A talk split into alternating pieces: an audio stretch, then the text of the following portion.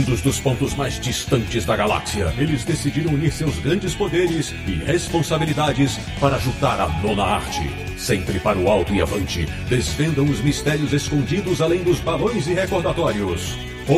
Tatis, você queria um podcast sobre quadrinhos? Achou! Bem-vindo ao Confins do Universo.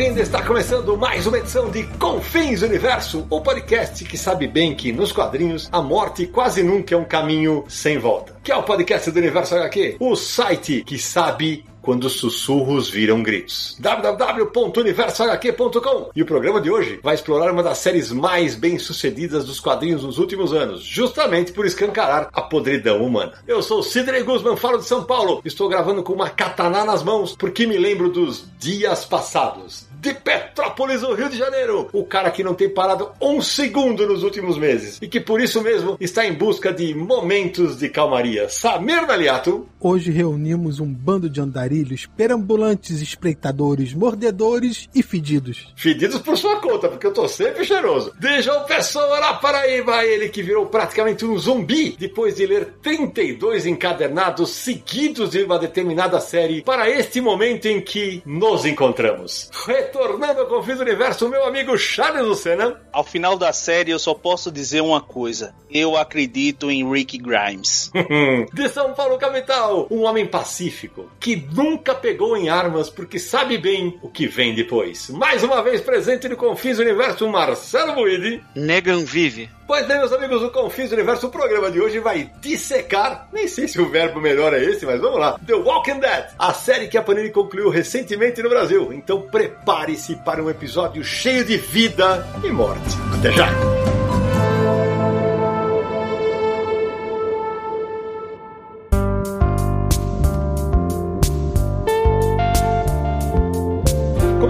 Mais um Confis Universo, meu amigo Samir Naliato. Antes de adentrarmos ao assunto desse episódio, como sempre, fazemos aquele recado inicial para quem quer nos apoiar no Catarse, né, Samir? Exatamente, né? Todo episódio a gente lembra aqui que temos uma campanha de financiamento coletivo no Catarse. Então é essa campanha que nos ajuda aqui a manter o podcast e o site Universo HQ. Então acesse lá catarse.me barra Universo HQ. Repetindo, catarse.me barra Universo HQ. Já são mais de 500 270 apoiadores aqui que estão com a gente nessa jornada. Acesse lá, veja os planos disponíveis. Tem desde o plano fanzine até o plano edição definitiva extra. Tem um monte de planos, você vai ver lá o perfil de cada um deles, com as recompensas programadas. Então lá tem todas as informações. Se torne um apoiador do Confins do Universo e do Universo HQ também. E vamos seguir junto aqui fazendo cada vez mais podcast. Exatamente, porque quando esse episódio for ao ar, nós já teremos feito mais um sorteio mensal, dessa vez 12 quadrinhos, e mais um sorteio de 30 quadrinhos para quem nos apoia. Então, como eu prometi, se mantivermos acima de 300, eu vou manter 30 quadrinhos todos os meses sendo sorteados. Além dos sorteios que fazem parte das recompensas da campanha, outra recompensa é ter o um nome citado aqui, né, no Confis, o um nome eternizado aqui num episódio do Confis do Universo como agradecimento. Isso é muito legal, sabe? Porque a galera, quando o nome é imortalizado aqui no Confis, a galera tá recortando o momento do áudio e colocando nas redes sociais. Tá um barato isso daí. Exatamente, a gente recebe e a gente até retuita, compartilha. Uhum. É muito legal essa ação dos apoiadores. Então, olha só. Hoje, o nosso agradecimento para mais 10 apoiadores do Universo HQ e do Confins do Universo. Manda bala. Muito obrigado para Marcelo Cabral, Fabiano Jabur Sessi, Pedro Xavier de Azevedo, Letícia Reis de Andrade Souza, Renato Baixa, Benício Ernesto, Helena Cunha, Cristiano Seixas, Francisco Fernandes e Daniela Cisneiros Silva Mutzenberg. Eu reconheci o nome do Cristiano Seixas aí. Ele é proprietário da Casa dos Quadrinhos, uma escola de quadrinhos lá em Belo Horizonte. E a Helena Cunha é uma quadrinista independente que fez um, um livro chamado Boa Sorte, o qual eu resenhei no Universo HQ em resenha. Aliás, Samir, tem que falar do Universo HQ em resenha também, né, cara? Pois é, vamos aproveitar o gancho então, porque nós estreamos um programa semanal no YouTube YouTube, é transmitido toda segunda-feira ao vivo às 20 horas, que se chama Universo HQ Resenha. E para que que serve? Pra gente resenhar quadrinhos, a gente faz review ao vivo de quadrinhos. Então você pode acompanhar ao vivo, mandar suas mensagens, suas opiniões também sobre os quadrinhos, suas perguntas, e a gente bate um papo lá. E tá um grande barato. Toda segunda-feira a galera se reúne lá, nós quatro dando opiniões sobre quadrinhos que lemos e já avisando, teremos convidados no Universo HQ Resenha. Por falar em convidados, Samir Aliato, os nossos dois convidados de hoje já são quase veteranos aqui na casa, também são nossos apoiadores, mas apesar de ser a sétima vez de cada um deles, vou pedir para que ele se apresente. Primeiro, Charles Lucena, por favor. Eu sou médico psiquiatra, colecionador de quadrinhos, apoiador e entusiasta do universo HQ e alguém que se emocionou, se assustou e vibrou muito com The Walking Dead. Sua vez, meu amigo Marcelo Buili. Eu sou engenheiro e trabalho hoje com marketing. Eu vivi a série inteira The Walking Dead durante o mês de outubro de 2019. Então foi um mês que eu maratonei a série inteira e me emocionei como Charles e ela se tornou uma das melhores séries que eu já li na minha vida. Pois é, como nossos ouvintes perceberam, esse episódio é inteiramente dedicado ao Walking Dead. E por que a gente está fazendo agora um episódio sobre o Walking Dead? Porque a Panini acabou de terminar a publicação na íntegra da série. Ao todo foram 32 volumes publicados. Então, agora que a saga tá toda fechada, tá toda disponível, a gente vai falar aqui sobre o Walking Dead, sobre o que que essa série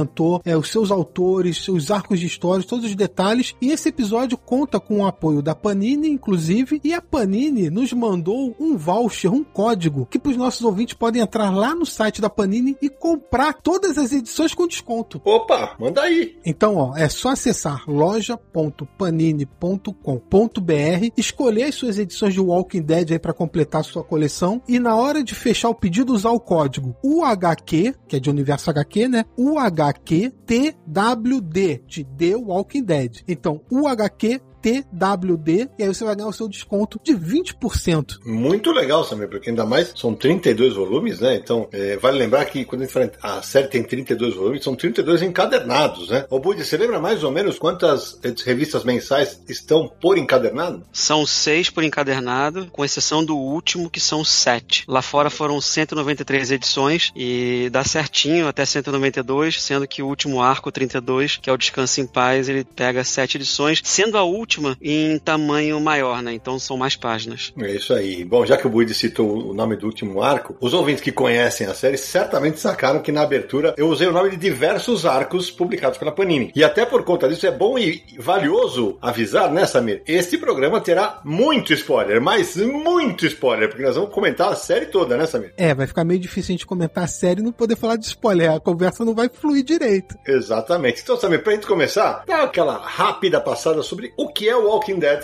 Olha só, The Walking Dead foi uma série criada pelo escritor Robert Kirkman e a primeira edição foi lançada em 2003 lá nos Estados Unidos pela Image Comics. As primeiras seis edições foram desenhadas pelo Tony Moore e a partir do número 7 assumiu Charles Adlard, que aí seguiu com a série até o final, até o número 193, como o Buid disse. The Walking Dead é, é uma série bem curiosa pra gente pensar não só como a história, mas sim como ela influenciou no mercado americano na época. Porque quando Robert Robert Kirkman fez a proposta para Image, ele não esperava que fosse uma série tão longa. Ele costuma falar que achava que ia durar um ano no máximo, ali 12 números, porque a proposta realmente fugia muito dos padrões da Image na época. Veja só, quando ele chegou primeiro para a proposta, né, ele falou que ia fazer uma série de zumbis e aí o Jim Valentino, que era o editor-chefe na época, não foi muito com a cara da ideia, não gostou mesmo, pô, zumbi de novo, né, aquela coisa. Uhum. Aí o Robert Kirkman até para dar uma enfeitada na história ali para tentar vender, ele fala: "Não, não, mas a origem dos zumbis é um vírus alienígena que é a preparação para uma invasão alienígena, não sei o que, deu uma enfeitada lá. No final das contas, o cara tá bom, vamos fazer isso aí, mas ele nunca planejou usar esse mote na história, não. Inclusive, depois que a série terminou, o Robert Kirkman brincou aí nas redes sociais com os leitores, dizendo que a origem dos zumbis tinha sido um esporo alienígena que caiu na Terra e tal, e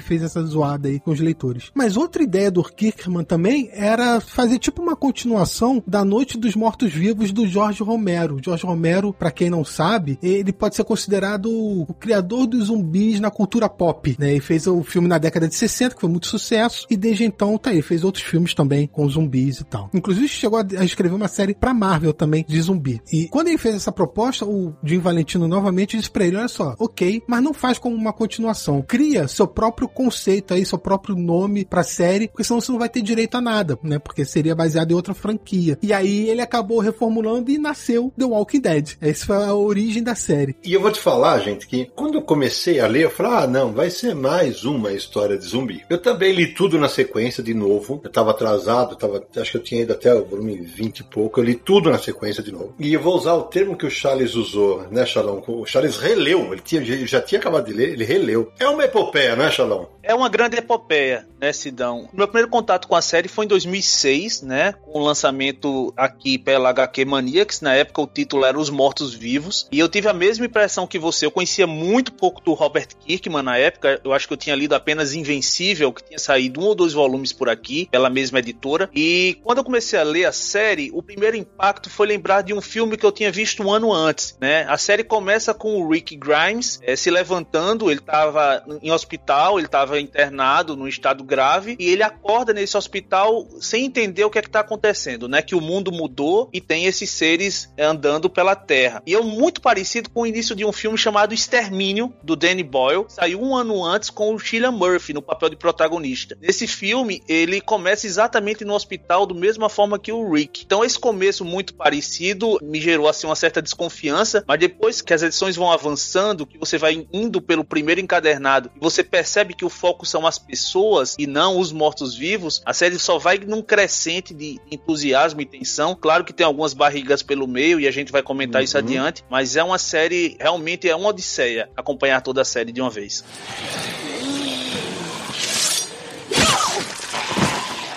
Eu acho que vale a pena a gente mencionar umas coisas sobre essa série logo lá no início, sobre a publicação, porque é o seguinte: se você parar para pensar, o Walking Dead foge de vários padrões do que a Image publicava. A Image, a gente inclusive tem um episódio sobre a Image Comics aqui no Confins do Universo, eu vou linkar no post desse episódio. A gente fez um programa especial quando completou 25 anos da editora. A Image foi criada com dissidentes da Marvel, desenhistas dissidentes da Marvel. Então, Jim Lee, Todd McFarlane, Eric Larsen, Rob Liefeld e todos esses, como eram desenhistas, todos todos eles tinham um foco muito grande na arte, né? Inclusive a Image veio com uma força muito grande numa coloração digital na época e tudo isso. Era o que eles estavam acostumados a fazer. Super-heróis com um visual muito chamativo, nem sempre bom, mas chamativo, e muitas cores. Walking Dead foge totalmente desse padrão, porque é um quadrinho preto e branco. O desenho é preto e branco, mas tem tons de cinza, mas não é colorido. Então é um quadrinho que não tem nenhum super-herói, nenhuma grande luta de pessoas com capa e poderes. Se é focado em relacionamento humano, apesar de ter muitos zumbis, né? É um título que fugia desses padrões, até por isso o Robert Kirkman talvez não acreditasse que fosse durar muito. Mas acabou pegando o público. E a série foi crescendo muito ao longo dos anos, inclusive em vendas e críticas, não é à toa que depois se tornou um fenômeno também em outras mídias, né? Isso é, é interessante, Samir, que você está falando, porque um outro paradigma que a série quebrou foi a questão das vendas. O que é normal nos Estados Unidos? Quando você lança uma série nova, geralmente o número um vende mais do que os subsequentes. Normal. Começa começa vendendo X, não que seja muito ou pouco, mas começa num X, e aí a 2, a 3, a 4, etc., elas acabam vendendo um pouco menos, tá? Com Walking Dead foi exatamente o contrário. A série foi ganhando popularidade ao longo dos meses, e aí cada vez mais, cada edição que saía ia vendendo mais que a anterior. E aconteceu, quando você chega numa edição 14, foi a primeira edição a vender mais de 15 mil cópias. Quando chega na 28, foi a primeira a vender mais de 20 mil. Quando chega na 36, foi a primeira edição a entrar no top 100 das mais vendidas dos Estados Unidos. Então foi sendo uma sequência aí de sucessos que a série teve lá nos Estados Unidos. Ô Buidi, você imagina que nesse fenômeno de, de se crescendo de venda, você imagina, por exemplo, beleza, na 28 tem um X de milhares de exemplares. Evidentemente, as tiragens anteriores eram menores. Então quem comprou 28 e quisesse comprar os outros, tinha que correr muito atrás. E isso, isso inclusive, deve ter tornado as edições muito mais raras, as, as edições soltas da série, né? Exatamente. Daí uma coisa que passa a acontecer também são são as reimpressões. As reimpressões da série ao longo dos tempos aí, né? E aí essas reimpressões também acabam vendendo bem. Então aquele pessoal que não comprou no início passa a comprar as reimpressões também. E só para ter um pouco aqui de base, vamos pegar aqui a edição número 7, vai. Ela vendeu, foi a primeira a vender mais de 10 mil cópias lá fora, a uhum. original, né? Naquele mês, que é ali 2004 mais ou menos,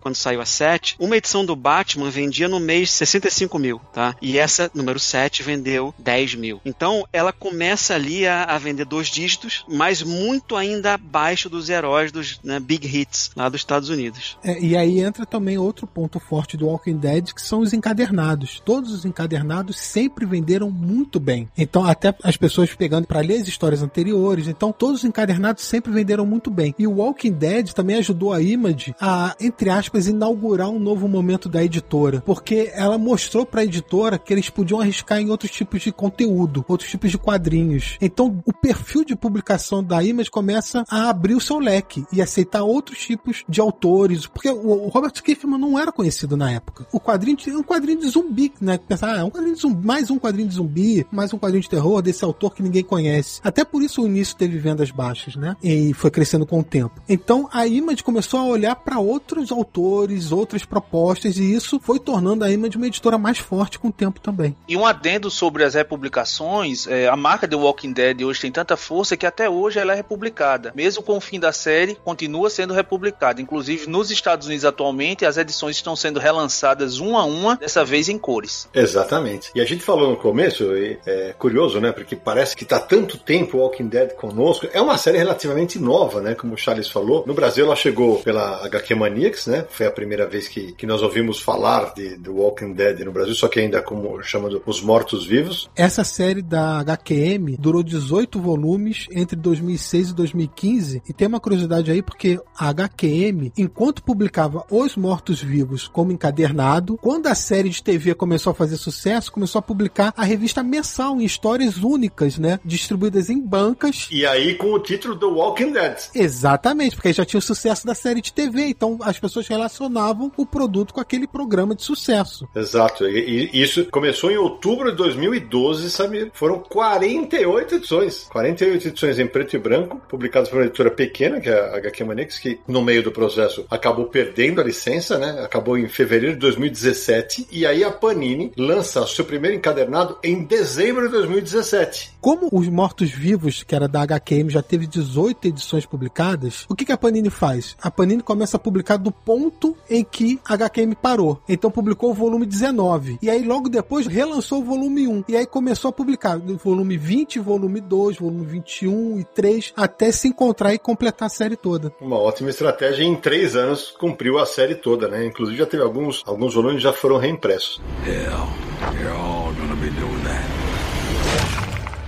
Mas agora a gente já falou da parte técnica aqui da publicação. A gente podia combinar o seguinte: vamos dividir o programa por arcos. Todo mundo de acordo? A gente começa falando por arcos e aí vamos comentando até o final. O que, que vocês acham? Vamos nessa. Então vamos nessa. Buidi, vai, abre os serviços aí. Começa falando do primeiro arco a gente é apresentado a esse novo mundo no primeiro arco. Então, quando a gente espera encontrar uma história de zumbi típica, né, esse primeiro arco se chama Dias Passados, aqui no Brasil. Esse primeiro arco ele traz, depois do despertar de Rick, né, o encontro dele com os sobreviventes, né, inclusive sua esposa, seu filho Carl, sua esposa Laurie, e junto com eles há outras pessoas, mais ou menos duas dezenas de pessoas nesse grupo de sobreviventes lá em Atlanta, e ele é, começa a interagir com essas pessoas, a entender o que aconteceu aconteceu enquanto ele estava em coma, dormindo no hospital. E aí sim a gente entende um pouco o tom da série. Não que esse tom tenha se mantido constante, mas a gente entende ali que, amigos, os zumbis para mim são um pano de fundo. O Kirkman fala uhum. isso. Ele, ele deixa isso muito uhum. claro. Os zumbis são um pano de fundo e como o Charles falou anteriormente aqui, o que importa nessa série são as relações humanas. E aqui eu vou mostrar traição, vou mostrar conflito, vou mostrar ganância, vou mostrar uma série de sentimentos que todos nós temos e que vão permear os meus mais de 100 personagens até o final da série. É, eu gosto demais desse arco inicial. É na hora que o Kirkman te fisga, é aí. Porque, cara, quando começa aquele negócio, ah, pô, por mais absurdo que possa parecer o negócio do, ah, o cara morre e vira um zumbi, você começa a se colocar no lugar do cara, né? Fala assim, peraí, tá bom. E se eu tiver que sumir com o meu vizinho para salvar meu filho? E aí ele começa a explorar o ser humano como um animal. Um animal. E aí, Dr. Charles Lucena, entra o psiquiatra. Conta aí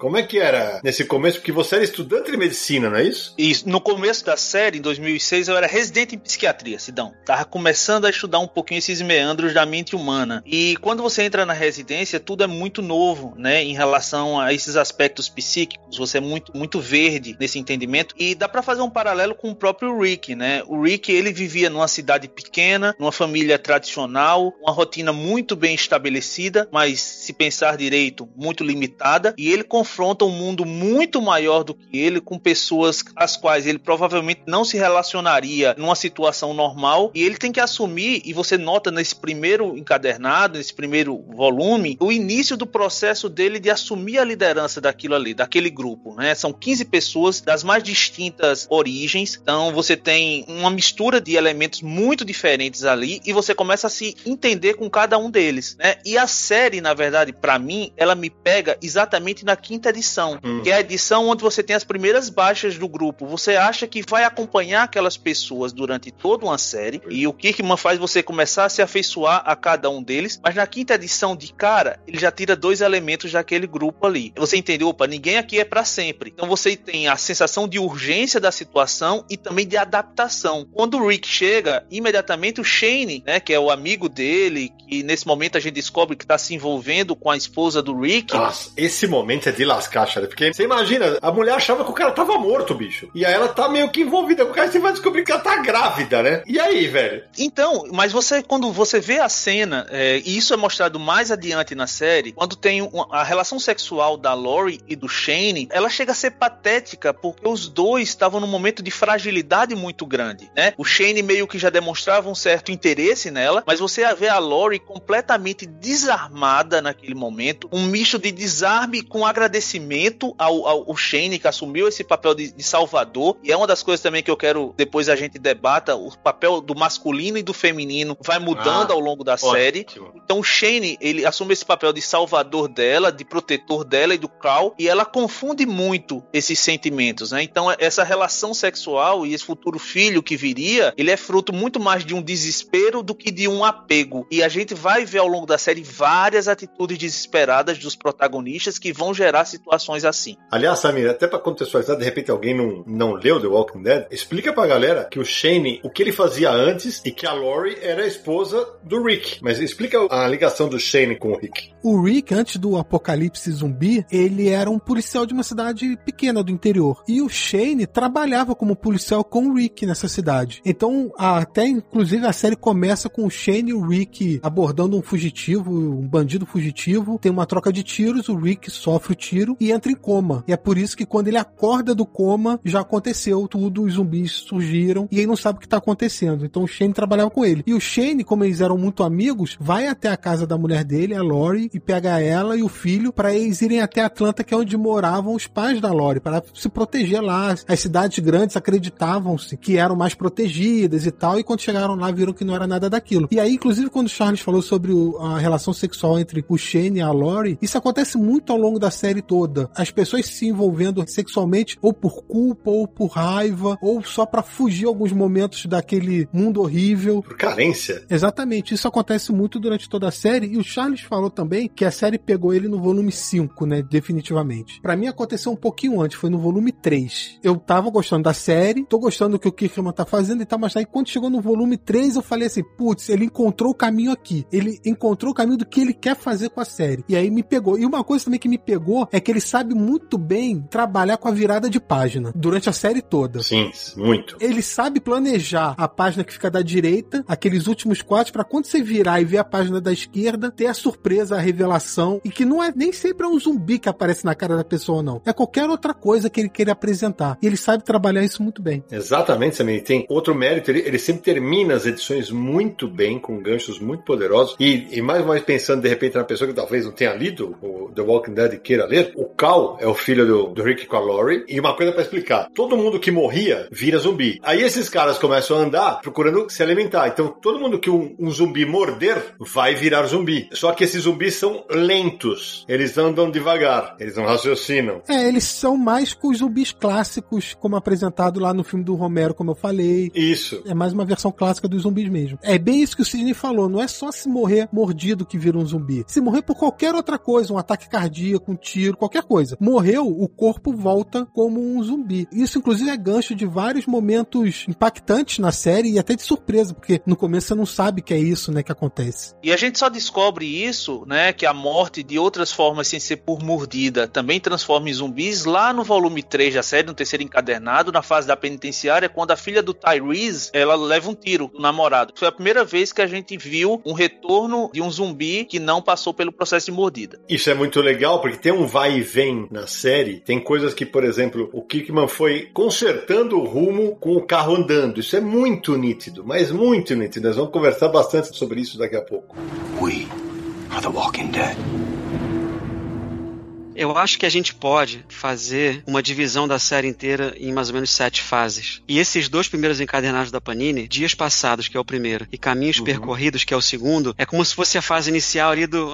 Vamos chamar de acampamento, vai, dos sobreviventes, né? Eles ainda se encontrando nesse novo mundo. Nesse primeiro arco que a gente falou, ilustrado pelo Tony Moore, que o Samir ressaltou, é, acontece isso tudo que a gente contou aqui, e no final, o Carl mata sua primeira. a primeira pessoa, vai, na série, que é justamente. é como se fosse o antagonista entre aspas, né? Desse novo mundo, desse grupo aí. E aí, já indo pro segundo encadernado, que é o Caminhos Percorridos, o grupo cheio, os sobreviventes, né, no caso, eles chegam na fazenda dos Green, que acabam fornecendo personagens bem importantes pra série, como, por exemplo, a Maggie Green, que é a filha do Herschel Green. O Budi, foi ótima a tua observação, porque é o seguinte, como o Charles falou, a gente começa a série, qual que é a preocupação? Porra, né? Eu não quero ser pego por esses mortos-vivos aí, né? Maravilha, tá? E tem uma, uma coisa que é uma unidade visual de todos os encadernados. Sempre na parte de baixo do encadernado tem mortos-vivos. E tem uma ilustração central, é, retangular, e o logo acima, né? Mas a presença dos mortos-vivos está sempre ali, o tempo inteiro nas capas. No entanto, nos quadrinhos, vai ter vários arcos que a gente esquece deles, concorda, Charles? Concordo. E isso a gente vai percebendo adiante, na verdade, que o homem é muito mais ameaçador do que a presença do morto-vivo em si, né? Você vai ter homens muito perigosos ao longo da história e outros nem tão perigosos assim, mas em conflito, em momentos de estresse que fazem mais mal a toda uma comunidade do que de fato a presença dos mortos-vivos. E a gente começa a confrontar esses dilemas já nesse ponto que Buide falou, da família Green na fazenda, porque o grupo estava fechado, né? Tiveram mortes ao longo do caminho, então parte do grupo chega nessa fazenda por uma situação extrema. O Carl, filho do Rick, leva um tiro sem querer acidental do Otis, que é um dos moradores dessa fazenda, e eles levam o Carl para lá porque o Herschel, que é o dono, ele tem experiência em medicina e ajuda a salvar a vida do Carl. Só que aí você tem o primeiro confronto, né? O Herschel, ele, ele guarda os mortos-vivos, inclusive familiares dele, num celeiro, porque ele acredita que aquelas pessoas não estão mortas, então elas vão se recuperar, vão ficar saudáveis de novo. Então ele vai acolhendo os mortos-vivos e guardando num celeiro. E o Rick vê aquilo como absurdo, que é uma situação que pode mudar, que pode trazer mal para eles adiante, como de fato acontece. E então o primeiro confronto, o primeiro dilema entre grupos de pessoas. Aí que a gente tem e a gente é. entende que os zumbis não são a principal ameaça. Exatamente. E o mais louco é que durante a releitura da série, durante vários momentos, eu juro para vocês, eu imaginei, imagina se isso acontece hoje no Brasil, nos Estados Unidos, do jeito que tá a polarização política, o que acontece num cenário desse? Meu Deus do céu. Então, é exatamente o que eu ia comentar, porque o Kirkman tá muito mais interessado em abordar a natureza humana nas histórias do que o terror dos zumbis. Então, você vê que mesmo quando há uma ameaça, como um apocalipse zumbi, quando há uma crise desse, dessa magnitude, onde as pessoas estão morrendo, mesmo assim, o ser humano não consegue trabalhar junto, não consegue concordar com as coisas. E isso cria uma série de dilemas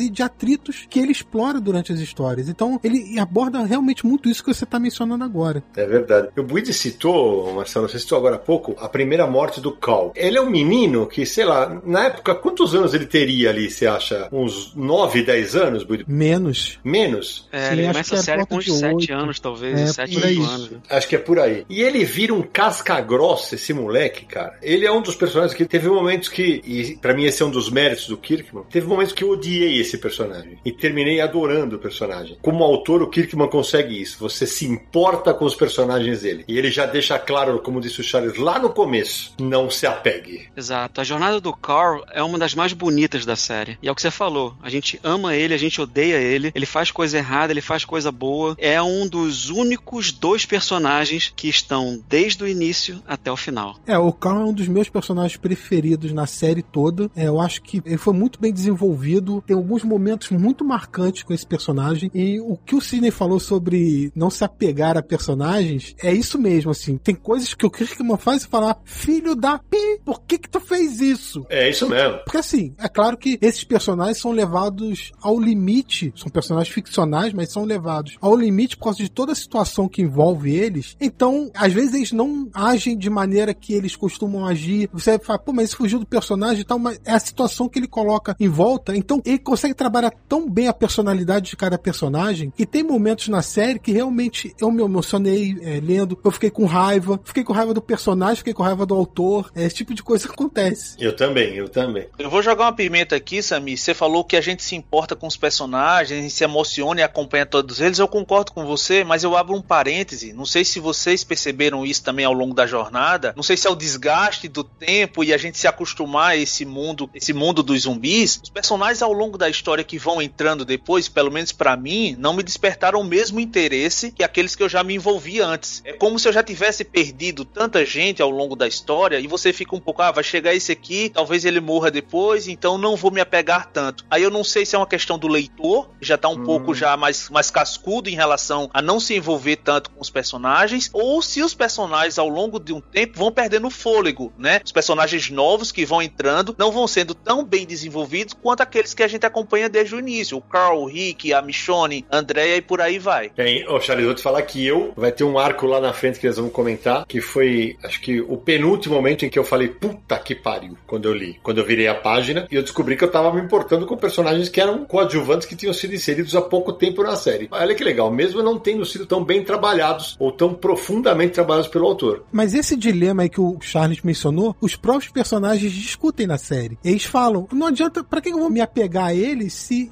ele vai morrer? Que é o que espero, todos eles esperam que vão morrer em algum momento. E eles falam isso: eu já não sinto mais a perda, porque eu tô perdendo gente todo dia. E isso que o Charles comentou, vale mencionar. Tem um núcleo que vai desde o começo, assim, do começo que eu digo não é a primeira história, mas os primeiros quatro encadernados, vai lá, que vai até quase ao final, outros vão entrando, mas a saga é do Rick. A história é do Rick. A proposta do Kirkman é: eu quero contar a história desse cara. E tudo acontece em volta da trajetória desse cara, desse personagem. Mas o Kirkman, ele também desconstrói os sentimentos também, porque tem personagem que você acaba não se importando tanto que vai durando. E você fala, pô, mas esse cara não vai? Pô, esse cara podia morrer agora, hein? Tô de saco cheio dele.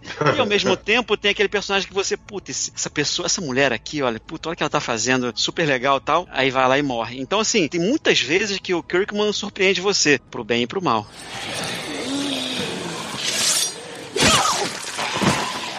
Ô, já que agora há pouco no papo surgiu o nome da Michonne, o Charles citou, ela não aparece nos primeiros dois arcos, mas no terceiro arco ela, ela é introduzida para virar uma das personagens mais fantásticas da série, na minha opinião, né? Abre um pouquinho para falar sobre o terceiro volume e o, o, início da segunda fase. Essa segunda fase da série a gente pode considerar os encadernados de 3 a 8, né? Então é a fase onde eles chegam na prisão, que a princípio é, configuram uma nova casa para eles, e depois eles se encontram com o pessoal de Woodbury, que traz o primeiro grande vilão da saga, que é o governador. Já vamos falar uhum. dele daqui a pouquinho. A Michonne, que é uma grande personagem né, desse ponto até o final da série, ela entra no quarto encadernado. Então a gente tem o terceiro encadernado da Panini que se chama Segurança Atrás das Grades, que é a chegada deles da prisão e eles se encontram com alguns detentos que lá estão, que são sobreviventes também. E ali, pessoal, é uma tensão máxima que acontece, né, que pô, são detentos, foram presos. Por quê? Será que são assassinos? Será que são estupradores? Por que que eles estão ali? E aí eles começam a interagir com esse pessoal. E aí depois disso, no quarto encadernado, que é os mais íntimos desejos, é quando chega a Michonne, que aí a gente pode conversar um pouquinho sobre ela também. Mas tudo isso nesse ambiente prisão, tá? Vamos falar um pouco disso agora. É legal porque na versão da HQ Maniacs tinha pós-fácil nas edições. Eu fiz justamente o do terceiro encadernado, que é a segurança atrás das grades. E quando chega nessa parte dos detentos, cara, é o que você falou assim, cara, e agora? Você não sabe se o cara tá lá por estupro, por assassinato, por latrocínio, por ser um violador de crianças. E aí você tem que conviver com os caras, bicho. Cara, vou te falar, é aquele negócio de você tentar se colocar no lugar do personagem e falar, cara, o que, que eu faria numa situação dessa? Como é que você dorme numa situação dessa, num lugar que tá todo aberto? E ao mesmo tempo, né, Samir, tinha todo o aspecto de segurança, né? Porque ele era cercado, o lugar era cercado, eles estavam, entre aspas, livres do assédio dos mortos-vivos, né? É, então, essa, como eu disse, foi a edição que realmente me pegou na série, que acho que o Kirkman encontrou o rumo a partir daí do que ele queria mostrar, porque tem vários simbolismos aí. Quando eles encontram os presidiários, você tem uma primeira quebra entre o mundo antigo e o mundo novo. No mundo antigo, esses caras eram criminosos, estavam atrás das grades e ficavam presos de acordo com a lei daquele mundo. No novo mundo, essas pessoas agora você tem que trabalhar ao lado delas. Elas podem ter errado no passado, mas agora elas vão ter que te ajudar de alguma maneira. E aí faz uma inversão. Se no mundo normal como a gente vive, para você se sentir seguro, você tem que prender os criminosos, nesse novo mundo, para você se sentir seguro, você tem que se prender. Você tem que ir para dentro de uma prisão, porque lá é tudo cercado e você não é atingido pelos zumbis. Então tem vários simbolismos que ele brinca nesse arco de histórias. Ô Charles, tem uma coisa que a série apresenta e que eu, eu queria justamente jogar para você, inclusive no aspecto médico da coisa. Porque quando todo aquele cenário é revelado, o que nós enxergamos é um pequeno recorte dos Estados Unidos. Só que a gente não sabe contar o resto do mundo. Você também ficou com a sensação de que o mundo agora é só isso aqui? Exatamente, né? Você perde noção, né, uhum. do quão grande é o mundo, o mundo vai ficando pequeno e cada vez limitado. É como o Sami falou, no espaço fechado você tá seguro, você tá livre e os personagens vão sentindo essa liberdade dentro da prisão. Chegam todos lá muito desconfiados de toda aquela estrutura dos presos que estão lá, mas gradativamente eles vão explorando aquele espaço e se sentindo em casa. Eu lembro que foi a primeira vez que numa conversa entre a Lori e o Rick, eles falaram que o Carl conseguiu dormir a noite inteira, é. né? Que ele teve uma noite de tranquilidade. Então você tem aquele recorte da sociedade americana que, na verdade, é, o Kirkman vai tentando tornar o mais plural possível ao longo da série e vai introjetando vários elementos diferentes, mas a, a ideia que a gente tem junto com aquelas pessoas é que o mundo tá ali e que não existe nada fora. E que ao longo dos capítulos da série, o grupo do Rick vai descobrindo que o mundo é maior, que existem outras comunidades, uhum. perigosas ou não. O mundo se torna maior, também mais ameaçador. É muito louco. Ô Buidi, uma coisa que eu tava nos volumes finais da série e me chamou a atenção, tudo bem, a gente cria mais ou menos, ah, como seria no mundo real se isso acontecesse, né? Só que a gente enxerga ali uma realidade bem norte-americana, bem Estados Unidos, especialmente por um detalhe, né? O porte de arma lá é liberado. Então, os sobreviventes acham armas o tempo inteiro, né? O tempo inteiro, tá todo mundo armado tal, e tem uma coisa que é, eles vão descobrindo com o tempo, né? Que os mortos-vivos, eles são atraídos pelo som, então eles passam a, a atacar os, os, zumbis com facas, com a katana da Michonne, que eu citei no começo do programa, mas só faz sentido numa cultura bélica como os Estados Unidos, né? Sem dúvida. A gente pega ali aquele meio dos Estados Unidos, né, Kentucky, uhum. etc. Aquela área ali é, é, extremamente acostumada a armamentos, né? Então, sim, faz sentido essa profusão aí de armas, né, durante a série. E é o que você falou, depois eles vão descobrir que usar arma não é o mais inteligente. E também outra descoberta que poderia ser um furo no, no roteiro ao longo de 32 volumes é a presença das munições, né? Ah, e como é que eles conseguem essas munições? Mas isso é muito discutido, também é moeda de escambo lá lá porque as munições começam a rarear. Em determinado momento, eles têm que aprender a produzir as próprias munições. E nesse arco que a gente está discutindo da penitenciária, é onde de fato é consolidada a liderança do Rick no grupo. Depois de um momento inicial de um certo descontrole, a primeira vez que a gente vê o Rick matar pessoas, independente das justificativas, mas ele mata pessoas com as próprias mãos nesse arco, essa liderança é contestada, tanto que se forma um grupo de quatro líderes, entre eles o próprio Rick, mas não se centra na liderança dele, mas pouco a pouco ele vai retomando. E é nesse arco também que tem um famoso discurso que depois vai ressoar lá no final da obra, onde o Rick chega para todo mundo e fala que, ó, que os mortos-vivos são eles. São eles que estão ali dentro presos, são eles que estão por um tempo limitado de vida e que são eles que são os mortos-vivos e não os zumbis lá fora. Exatamente, Charles. No final do quarto encadernado, Os Mais Íntimos Desejos, ele tem essa frase famosa: Nós somos os mortos-vivos. E isso, para mim, é um divisor de águas ali na série. O Rick tem vários momentos durante a série de pico, né? Pico de estresse, vamos dizer assim. Pico de raiva, quando ele mata pessoas e quando ele perde o controle. E nesse quarto encadernado é um deles. E é quando ele faz esse famoso discurso pro grupo, né? De nós somos os mortos-vivos. E aí depois disso, a gente já entra ainda no, no ambiente prisão, na interação com Woodbury, que tem o nosso primeiro grande vilão, que é o governador.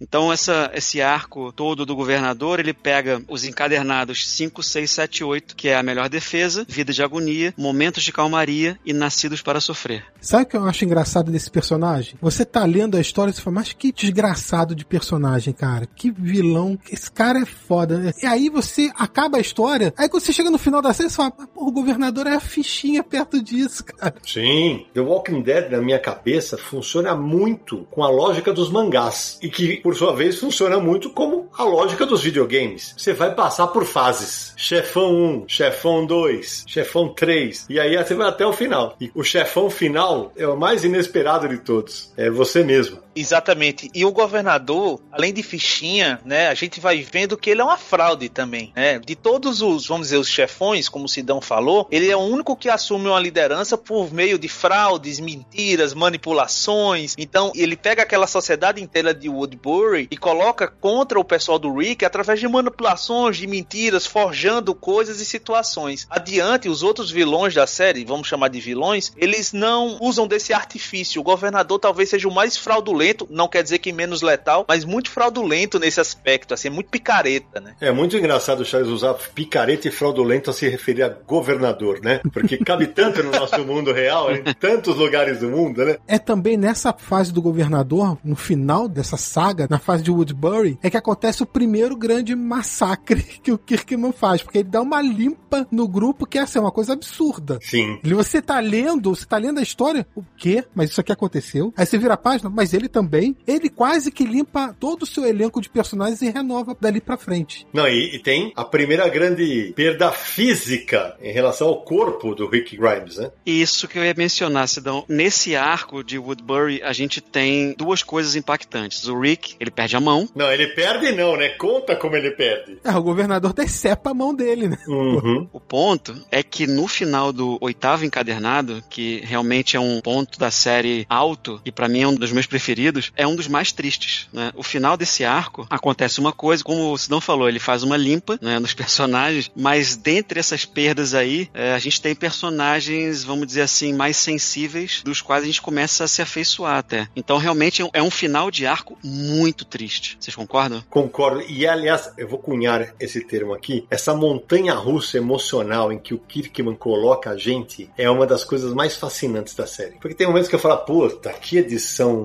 modorrenta, velho. Daqui a pouco ele, pumba, afunda o pé no acelerador. E ele vai brincando com a gente. Como o Samir falou, mata um, a mão do cara é decepada. Até então você achava, pô, o Rick é um fodão, né, velho? O cara vai ser o. Ele é o Batman da história. Batman cacete. E eu concordo, e na verdade, um dos meus momentos favoritos de toda a série é justamente o volume seguinte. Volume 9, aqui permanecemos, onde você vai ter o rescaldo de toda essa guerra. Você tem todas essas perdas, uma renovação de elenco, morte de pessoas importantes, e chegamos ao capítulo seguinte só acompanhando dois personagens, o Rick e o Crow. O Rick à beira da loucura, né? Vivendo o luto da perda e aí que ele começa um processo interessante e a gente pode até falar um pouquinho sobre a não aceitação, a negação do luto, né? Ele, ele começa a falar com a Lori através de um telefone, telefone esse que não está conectado em lugar algum e ele fala com a esposa morta. Então isso, isso dá o tom da série por um tempo. O Rick fica naquela situação meio morre, não morre, ele fica tem uma infecção séria e o Crow aqui vai assumir o protagonismo pela primeira vez, segurando a barra do pai, né? É quando ele deixa de ser criança e aqui tem um momento muito emblemático que é quando esse é um, talvez seja um ponto negativo aí, que é quando eles encontram a Michonne, tem um Deus ex machina danado, eles estão numa situação de, de extremo perigo e a Michonne volta e chega do nada e o Cal pula nela assim no colo dela como uma verdadeira criança e depois ao longo desse mesmo capítulo a gente vai vendo ele começar a dar sinais de amadurecimento, mas esse momento sozinho de pai e filho, de reconexão, e entendimento, foi para mim um processo muito doloroso de acompanhar. A gente já vai finalizando aqui já a terceira etapa, Budi. E eu queria justamente, antes de você passar para a próxima, lembrar uma coisa. É nesse terceiro arco que o Kirkman começa a trabalhar uma coisa, que é os relacionamentos amorosos vão ganhando mais força aqui, né? Vão ganhando mais, mais ímpeto, eu diria. E aí começa aquele negócio de que não importa se tem mortos vivos do outro lado do muro, se você tá de olho na minha mulher, o bicho vai pegar. Se você tá de olho no meu marido, o bicho vai pegar. Exato. Essa terceira fase, como o Charles estava adiantando agora há pouco, ela é como se fosse uma fase de transição. A gente chama ela de jornada para Washington, mesmo que eles não cheguem a Washington né, durante esses arcos aqui, mas a gente pode considerar nessa terceira fase os três encadernados da Panini, o 9, o 10 e o 11. O Aqui Permanecemos, o O Que Nos Tornamos e Sob a Mira dos Caçadores. Nessa fase entram novos personagens, por exemplo, Abraham, Rosita, o Eugene, que são importantes nos próximos arcos. A Maggie Green, que entrou lá atrás no, no segundo arco, ela tem um protagonismo interessante também. Né? Ela passa aí por altos e baixos psicológicos. E aí, dentro da jornada do Carl, tem um ponto bem importante lá no encadernado número 11, que é o Sob a Mira dos Caçadores. Então a gente pode falar aí nessa terceira fase, jornada para Washington, desses acontecimentos todos. Tem um retorno de um personagem, né, o Morgan, que apareceu lá na primeira edição, ele volta a aparecer agora. Sem dúvida, muito importante pro Rick, né? Pro que o Rick viveu no início da saga. Exatamente, ele ajudou o Rick no início lá da saga e agora ele retorna aqui no meio, mostra o que aconteceu com ele durante esse período que ele não estava sendo mostrado nas histórias, né? E agora eu vou te falar que tem duas partes aí que eu achei bem impactantes nessa saga, que é o seguinte. A primeira é do Carl que você falou, que mostra ele já tomando a iniciativa nesse mundo cruel que ele tá vivendo. Ele, ele começa a carregar um grande peso a partir dessa história e o final dela que é com a saga dos caçadores, cara, porque eles eram um grupo. O Kirkman começa a pensar várias coisas que aconteceriam num mundo tomado por zumbis. E uma das coisas que ele introduz aqui é o conceito de que algumas pessoas se tornariam canibais, que é a única maneira de encontrar alimento com certa frequência. E esse grupo é isso. Eles pegam pessoas vivas para servir de alimento. A participação deles é pequena na, saga, não é tão estendida como outros casos, como o governador ou como o Negan, que a gente vai falar depois. É mais contida, mas é, é uma coisa bem impactante ali. E o mais assustador, né, Sami, é você entender que na cabeça do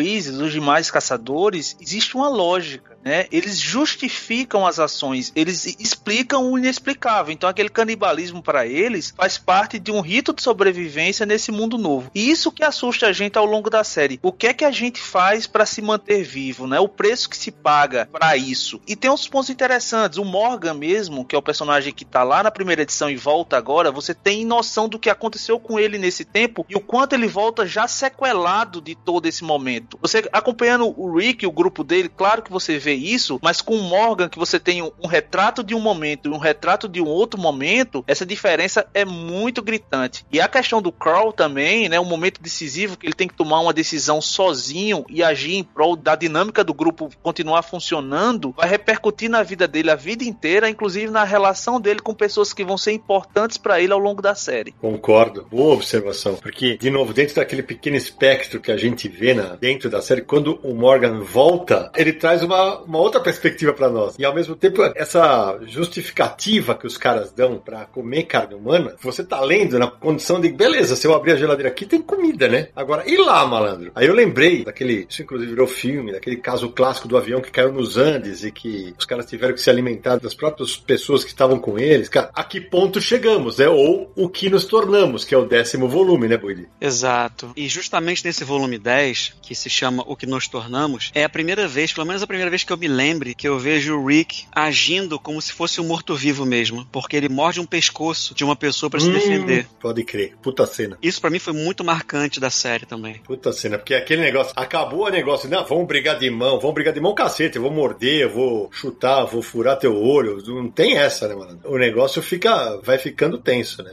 Hell, you're all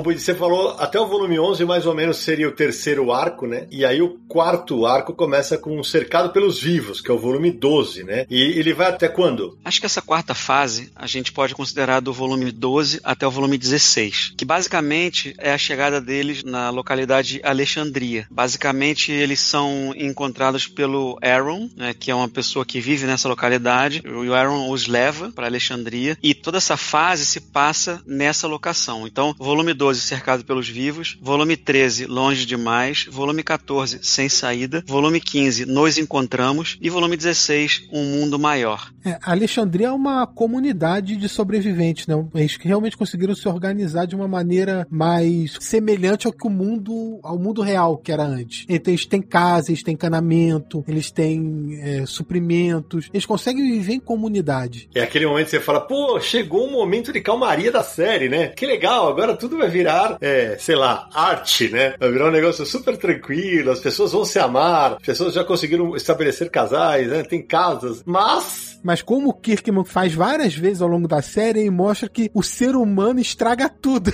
Exatamente, não tem zona de conforto. E a sensação de desconforto se dá desde o convite do Aaron, né? Quando o Aaron chega para eles, eles já vêm escaldados da história dos caçadores, da história de, do governador. Então, quando chega aquele cara amistoso com um convite generoso dos padrões uhum. daquele mundo, eles desconfiam disso demais. Eles vão levando essa desconfiança até chegar lá e até irem se desarmando com aquela comunidade mais harmônica. Mas aí a questão é que a, as fissuras dentro da própria comunidade começam a se desenhar muito rápido. É a primeira vez onde a gente tem uma discussão aqui que o Kirkman coloca sobre fé através do padre Gabriel, que a gente não tinha discutido fé até então. Então começou a ter as, as missas, as reuniões e começou a se discutir o, a importância da religião para aquelas pessoas, de alguns rituais, de festas, de encontros. E isso causou uma certa estranheza, né? O Carl chega a deixar claro assim, por que, que esse pessoal pessoal aqui tá brincando de faz de conta. Eles esquecem do que tá acontecendo lá fora e de fato parece que eles esquecem mesmo até que a vida faz eles lembrar de um jeito difícil é um momento do Rick também de pico de estresse. Ali pelo encadernado número 13, mais ou menos, ele começa a querer. Bom, só para a gente se situar aqui, o Rick se torna xerife do local. Então todos eles arrumam, vamos dizer, ocupações, né, lá em Alexandria. Então o Rick acaba se tornando xerife. E pegando tudo que ele já viveu ali, ele acaba tentando fazer, entre aspas, justiça do jeito dele. Só que aquela comunidade ali não está acostumada a ver esse tipo de justiça do Rick. E aí começam uma série de conflitos, de mortes, de traições, de paranoia. E é legal, né? Porque no volume 14, que é o Sem Saída, né? Já tá todo aquele negócio de que tem um grupo que quis entrar à força em Alexandria, tá? Ok, né? Nós vamos falar disso já já, tá? Mas assim, é quando rompe uma parte da parede, né? Que tem a cerca. Gente, esse momento que é, é a hora que os intrusos vão entrar. E esses intrusos vão ter um papel importantíssimo lá na frente, né, Buide? Sem dúvida. Lá na frente e a gente vai vendo aí a que veio cada um deles ali. E a gente vê também, a gente falou da questão das viradas de página, justamente nesse volume 14, Sem Saída, que tem uma das melhores viradas de página da série. Que é justamente no meio de uma invasão de mortos-vivos em Alexandria, onde hum. tem um tiroteio, tiros para todo lado, e quando o Rick olha a cara do Carl, aí a gente tem Puta aquele impacto cara. também, assim. Eu acho que é uma das melhores viradas de página. E também outro ponto interessante é que quando eles chegam lá em Alexandria, né, eles já têm outras experiências, e eles veem todas as falhas. O Rick pega esse cargo de xerife, mas ele chega lá apontando todos os problemas. Ó, oh, não tem ninguém na torre lá para ficar de vigia, falta alguém aqui. Ele reorganiza e gradativamente, mais uma vez, ele toma o poder, toma a liderança para ele. Não chega a ser um golpe de Estado, até porque o Douglas, em algum momento, ele, ele renuncia, ele entrega ao Rick o poder, mas o Isso. Rick ele assume esse papel de liderança que lá é muito frágil, né? esse papel que o Douglas exercia até então. E esse momento do Cal, que é o filho do Rick, só para relembrar, né? É um negócio que depois vai ficar vai estar, tá, inclusive, acho que se não me engano, em capa, né? Vai ter. O impacto visual vai mostrar o que acontece. É melhor a gente nem contar aqui, mas é um daqueles momentos que quando você fala assim, não é possível, velho. Não é possível que ele fez isso. E por mais que pareça absurdo o moleque não ter morrido na cena, isso vai torná-lo um personagem tão problemático quanto fascinante. Porque depois disso o moleque vai virar, sei lá, o cão chupando manga, pra falar o português, claro, né? Ele vai ficar um cara seco, vai ficar um cara com poucas emoções, que ele já perdeu a mãe, já perdeu perdeu a irmã. Ele já vinha nesse processo, né? Uhum. E ele é uma criança, né, Samir? É, exatamente. Isso é interessante porque é a perda da inocência, a perda da infância dele. Sim. Ele tem 8, 9 anos e não é mais criança. Ele perdeu a infância completamente. Ele já tem noção do mundo que ele vive, dos horrores desse mundo, que as pessoas morrem, que as pessoas são violentas, que as pessoas traem umas às outras. Ele já tem plena consciência. E, e às vezes, mesmo com 9 anos, ele chega a dar conselhos pro pai. Pai, você tá fazendo isso errado. Você tem que fazer isso assim.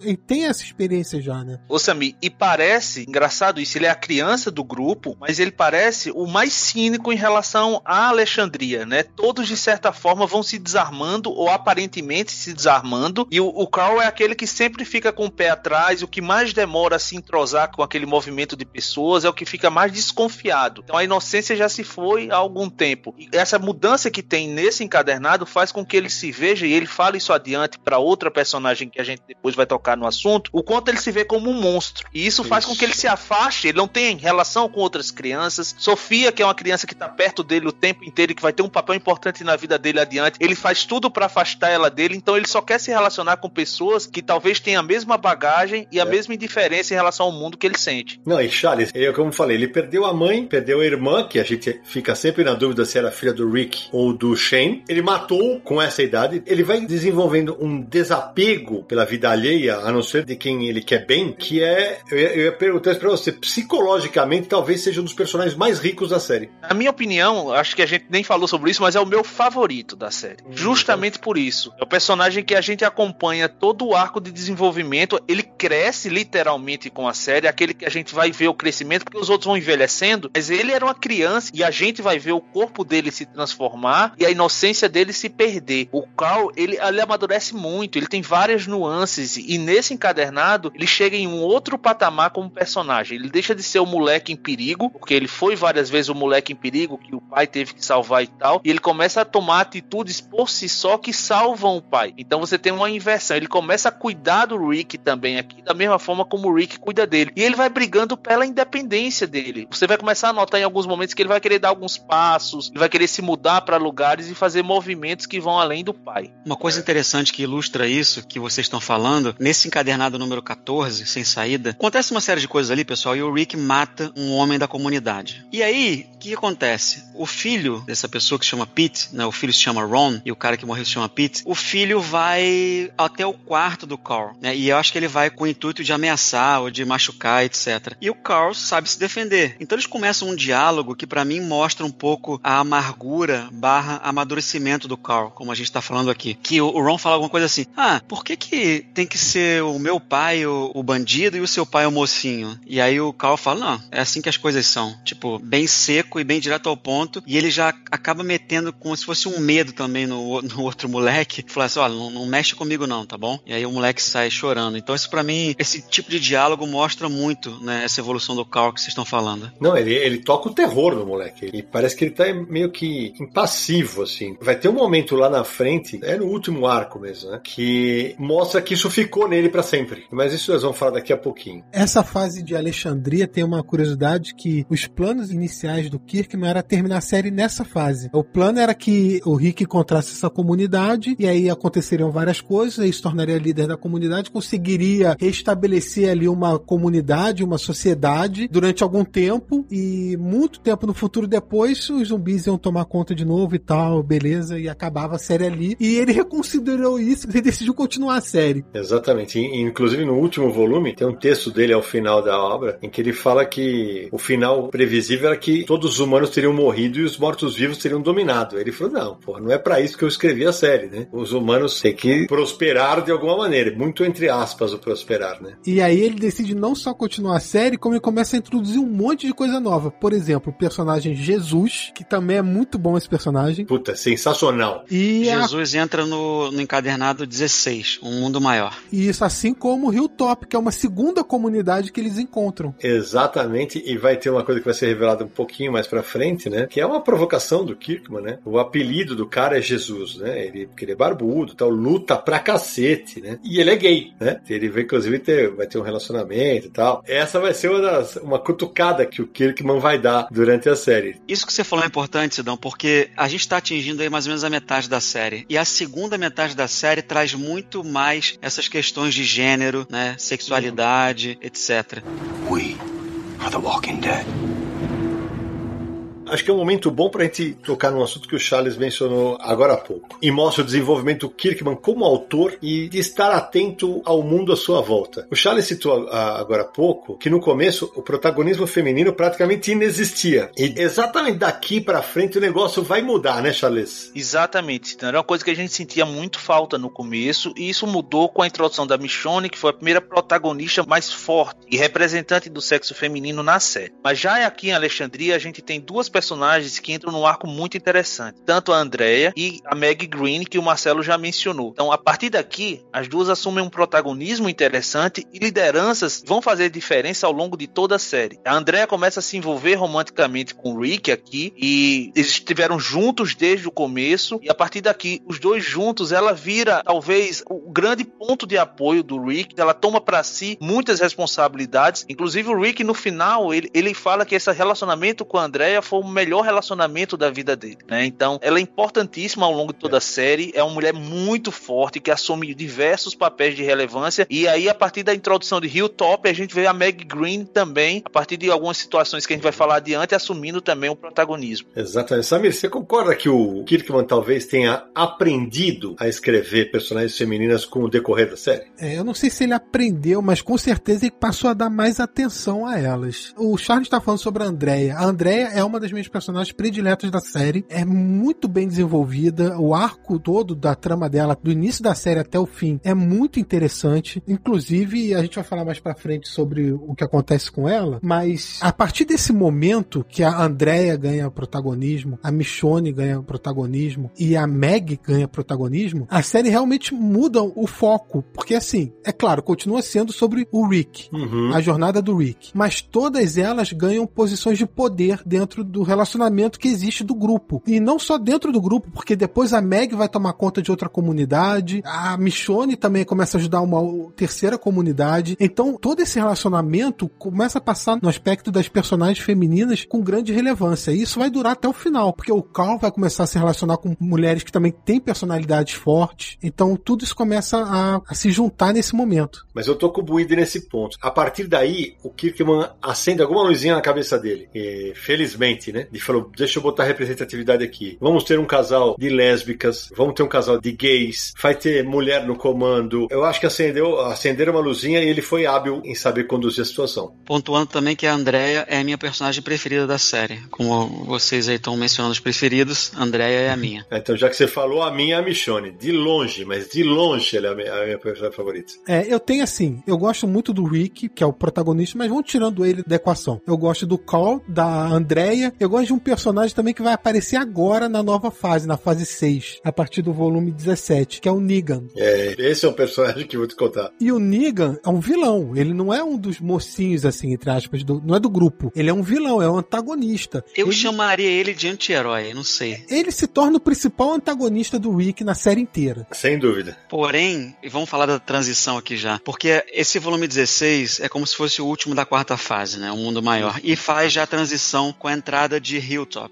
né, que é uma outra localidade como a gente estava falando. Então, assim, a gente pode considerar que essa quinta fase que começa agora, ela engloba os encadernados de 17 a 21. Ô Buidi, deixa eu só complementar uma coisa. A fase anterior que tá acabando, né? Tem uma coisa que, de novo, dentro daquele modus operandi do Kirkman, ele já mostra os personagens sabendo como lidar melhor com os mortos-vivos, como mantê-los afastados, como matá-los e tal. Nesse aqui, exatamente para a introdução do próximo arco, ele começa a usar o lance de tá acabando a comida, né? É, e também a questão de que, tudo bem, a gente teve um antagonismo lá atrás do governador, a gente tem um antagonismo perene dos mortos-vivos, mas aqui, nessa nova fase aqui, é onde entra o maior vilão da série, sem dúvida, e que depois se torna como se fosse um anti-herói, vocês concordam? Eu não sei se eu chamaria o Negan de anti-herói. Só que ele é um personagem extremamente complexo. É, ele passa por uma transformação. Completa transformação. É exatamente isso. E eu acho que mais que isso, na verdade, além dele passar por uma completa transformação, os personagens personagens ao redor dele também passam junto a ele. Eu não acharia que ele é um anti-herói, eu chamaria de opositor mesmo, principalmente pelas atitudes iniciais dele. Ele, para mim, entraria mais como antagonista do que como anti-herói. Mas ele é fascinante e ele, ao mesmo tempo que ele se opõe ao Rick, eles se admiram demais mutuamente. Então ele também traz mudanças no Rick, ele também traz mudanças no Carl. Então, além da mudança dele, você vê o quanto ele impacta a decisão dos demais adiante. Essa fase que a gente está falando, que pega o 17 ao 21 da Panini, é 17 o Algo a Temer,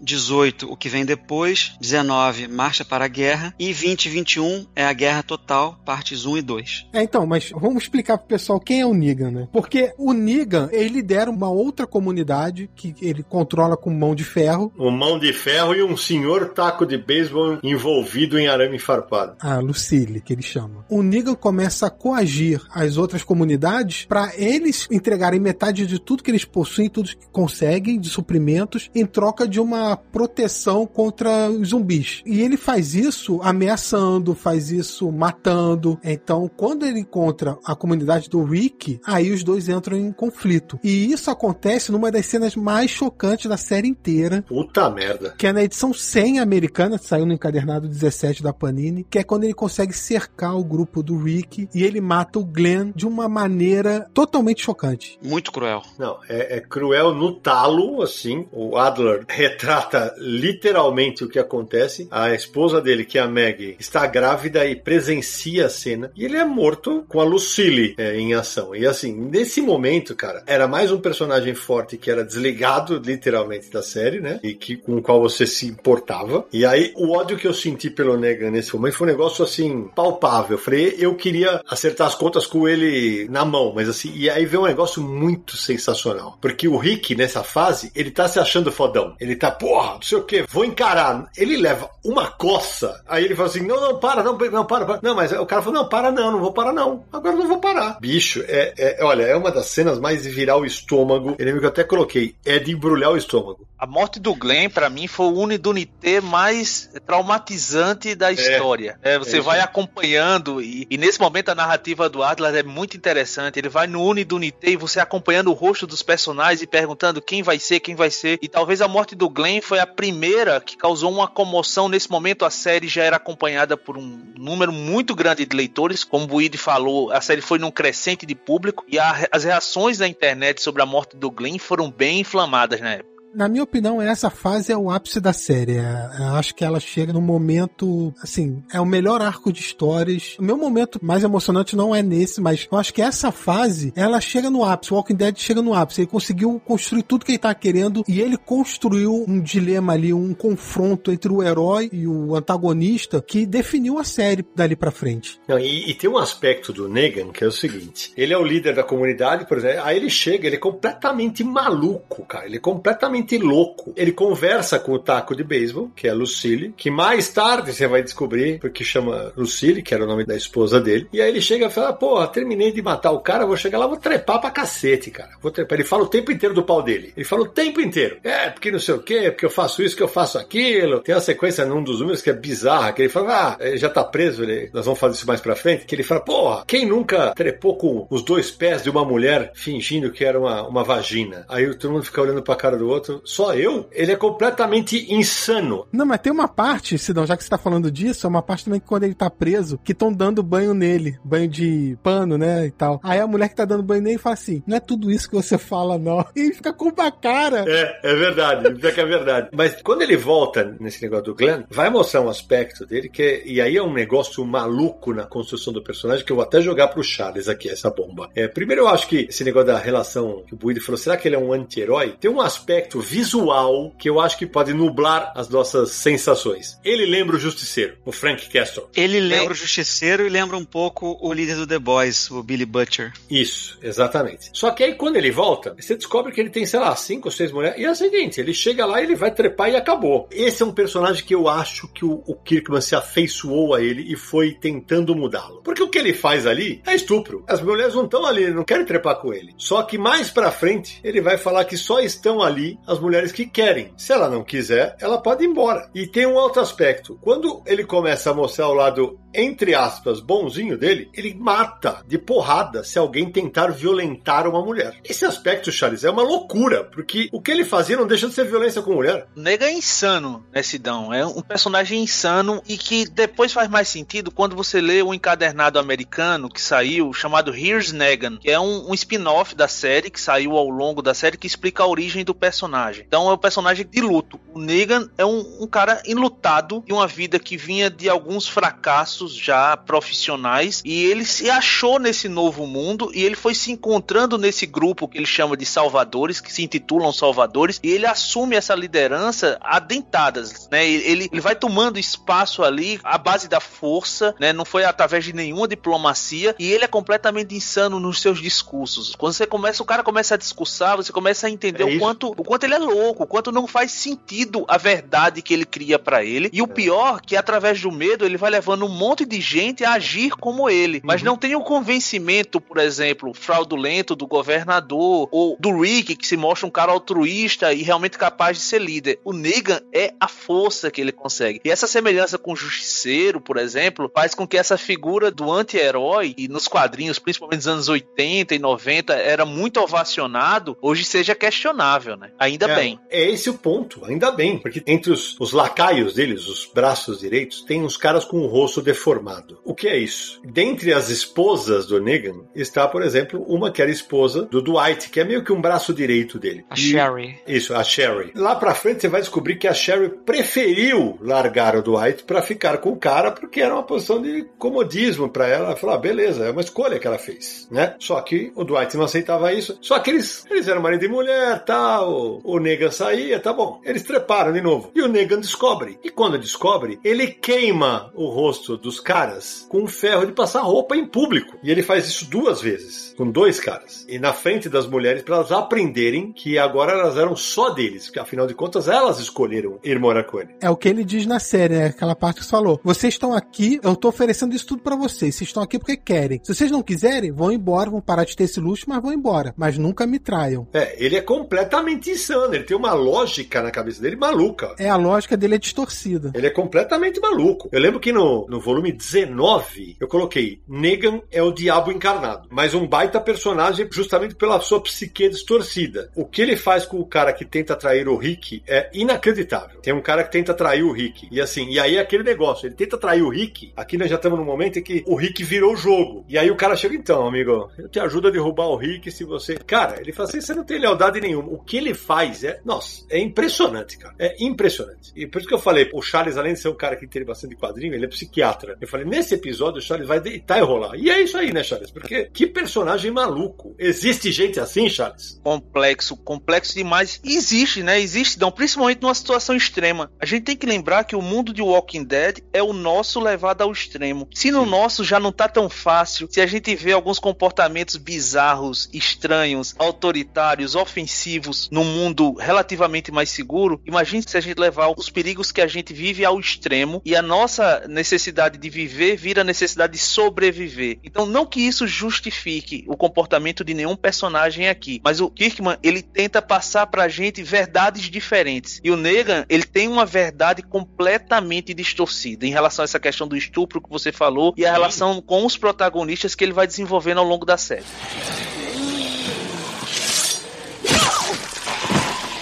Nesse arco específico, lembra que eu falei que tem um momento que eu, eu descolo do call, que eu falo, puta, que moleque idiota, velho. Que moleque idiota. Nesse aqui, que é no volume 18, ele faz uma cagada, velho. Que se eu não me engano é nesse que ele se infiltra numa das carroças para tentar matar o Negan, né? Sozinho. Aí ele tenta matar, ele, ele, ele imagina o um moleque sozinho com uma, um berro gigantesco. E aí você fala assim, pronto, mais um personagem que o Rick vai perder, né? Mais alguém da família. Aí surge uma relação maluca entre o Call e o Negan. Exatamente, né? O Negan, de algum jeito, ele se identifica no Crawl. Ele acha semelhanças no atrevimento do moleque, que ele acha atrevido o moleque fazer isso sozinho. Ele até fala o tempo inteiro, o moleque tem culhões e tal. Isso ele repete ao longo de toda a série. Ele, ele usa esses termos mais machistas para essa questão. Ele apresenta Carl as garotas numa cena que contradiz exatamente a ideia dele de não abusar delas. Tem uma cena que ele fala pro Carl assim: Eu sei que as garotas de onde você mora se vestem como velhotas lésbicas. Sei que uhum. você quer encarar as tetas delas. Eu não me importo. Elas elas não se importam. Divirta-se. E você vê todo mundo muito constrangido. As meninas dizendo eu te amo para ele numa situação de inferioridade. E ele olha a cicatriz do Cal, ele olha a questão do defeito na face causado pelo tiro e ele faz, eu posso tocar nisso? É. Isso é fascinante, sabe? Ele, você é nojento. E,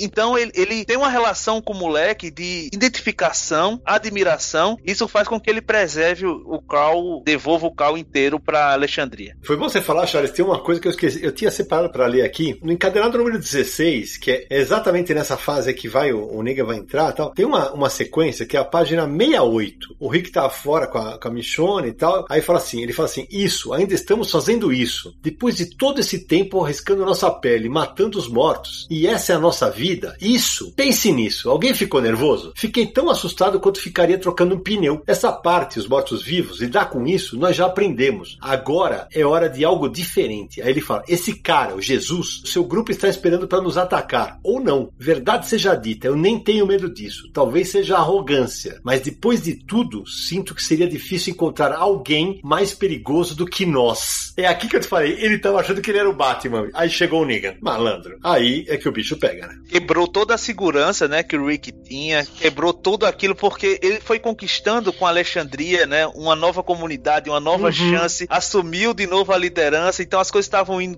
todos bem, super respeitado, e chega alguém que mostra pra ele que ele tá errado, né, que a gente sempre tem a aprender e que sempre existem perigos pra lidar. É isso aí. É nessa fase também que introduzem o reino e o Ezequiel, né? A gente não chegou a mencionar, mas é a junção da, de Alexandria, Hilltop e o reino que enfrentam o Negan e os Salvadores no final da saga. É, essa fase, fase 5, que a gente está chamando aqui, é a fase que tem mais localidades né, diferentes ao mesmo tempo. Então a gente tem Alexandria, Hilltop, o reino, como você falou, e a própria base dos Salvadores, onde se passa toda a ação. Que é chamada de santuário. É, e, e Buide, tem um negócio muito legal aqui, que é exatamente nesse arco que pra mim a, a Andrea vira uma personagem espetacular, porque ela se aproxima do Rick e o Rick ainda tá naquele luto. Tem uma hora que ela fala assim, amigão, a sua mulher já foi, o meu marido já foi, nós estamos aqui, velho, estamos vivos, né? E é a hora que eles vão se apegar, né? Então, Sidão, essa parte tem um momento que ela fala: todo mundo já morreu, nós não, porque nós sobrevivemos. Isso. E eles ficam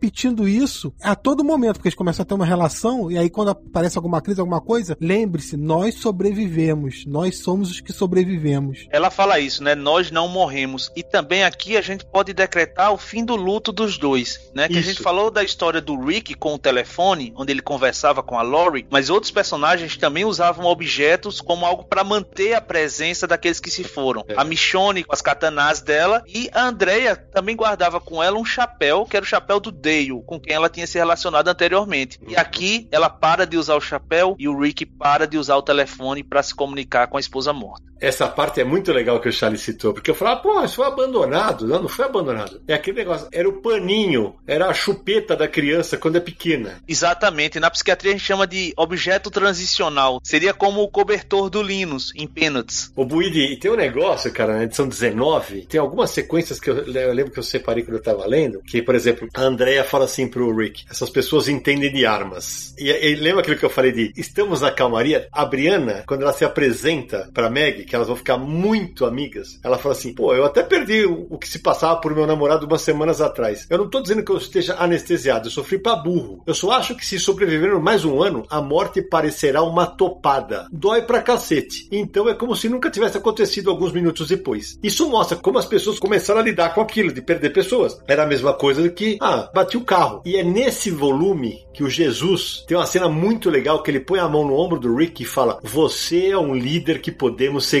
E isso vindo de um personagem chamado Jesus, né? Isso, e a cena é muito legal porque ela tem o sol ao fundo. É, essa- isso realmente é muito legal. O Jesus trouxe pra série uma, uma carga. Eu não vou dizer que seja psicológica, mas ele trouxe alguns simbolismos pra série interessantes, né? Uhum. E voltando pra Andrea, você diria, Charles, que a Andrea acaba virando também o, o lugar de conforto do Rick daqui pra frente? Sem dúvida, sem dúvida, né? A Andrea é aquela que entende ele em sua maior complexidade. Verdade, ela tá com ele desde o começo, ela passou por perdas muito semelhantes a dele, ela o apoiou em todas as questões ou na maior parte delas. Então, ela é a razão. Eu acho o Rick muitas vezes, mesmo passando por todas essas experiências, ele é extremamente inflamado em alguns momentos, né? Você vê que ele tá sempre ali à beira de perder o controle e você sabe que o peso da responsabilidade sobre os ombros dele só vai aumentando ao longo da série. Charles, mas a, é, você falou, ela é a razão, mas é, eu diria mais, ela é a esperança, porque em vários momentos ela fica, nós não vamos morrer, nós somos caras que não morrem o tempo inteiro. E o Rick, coitadinho, acredita.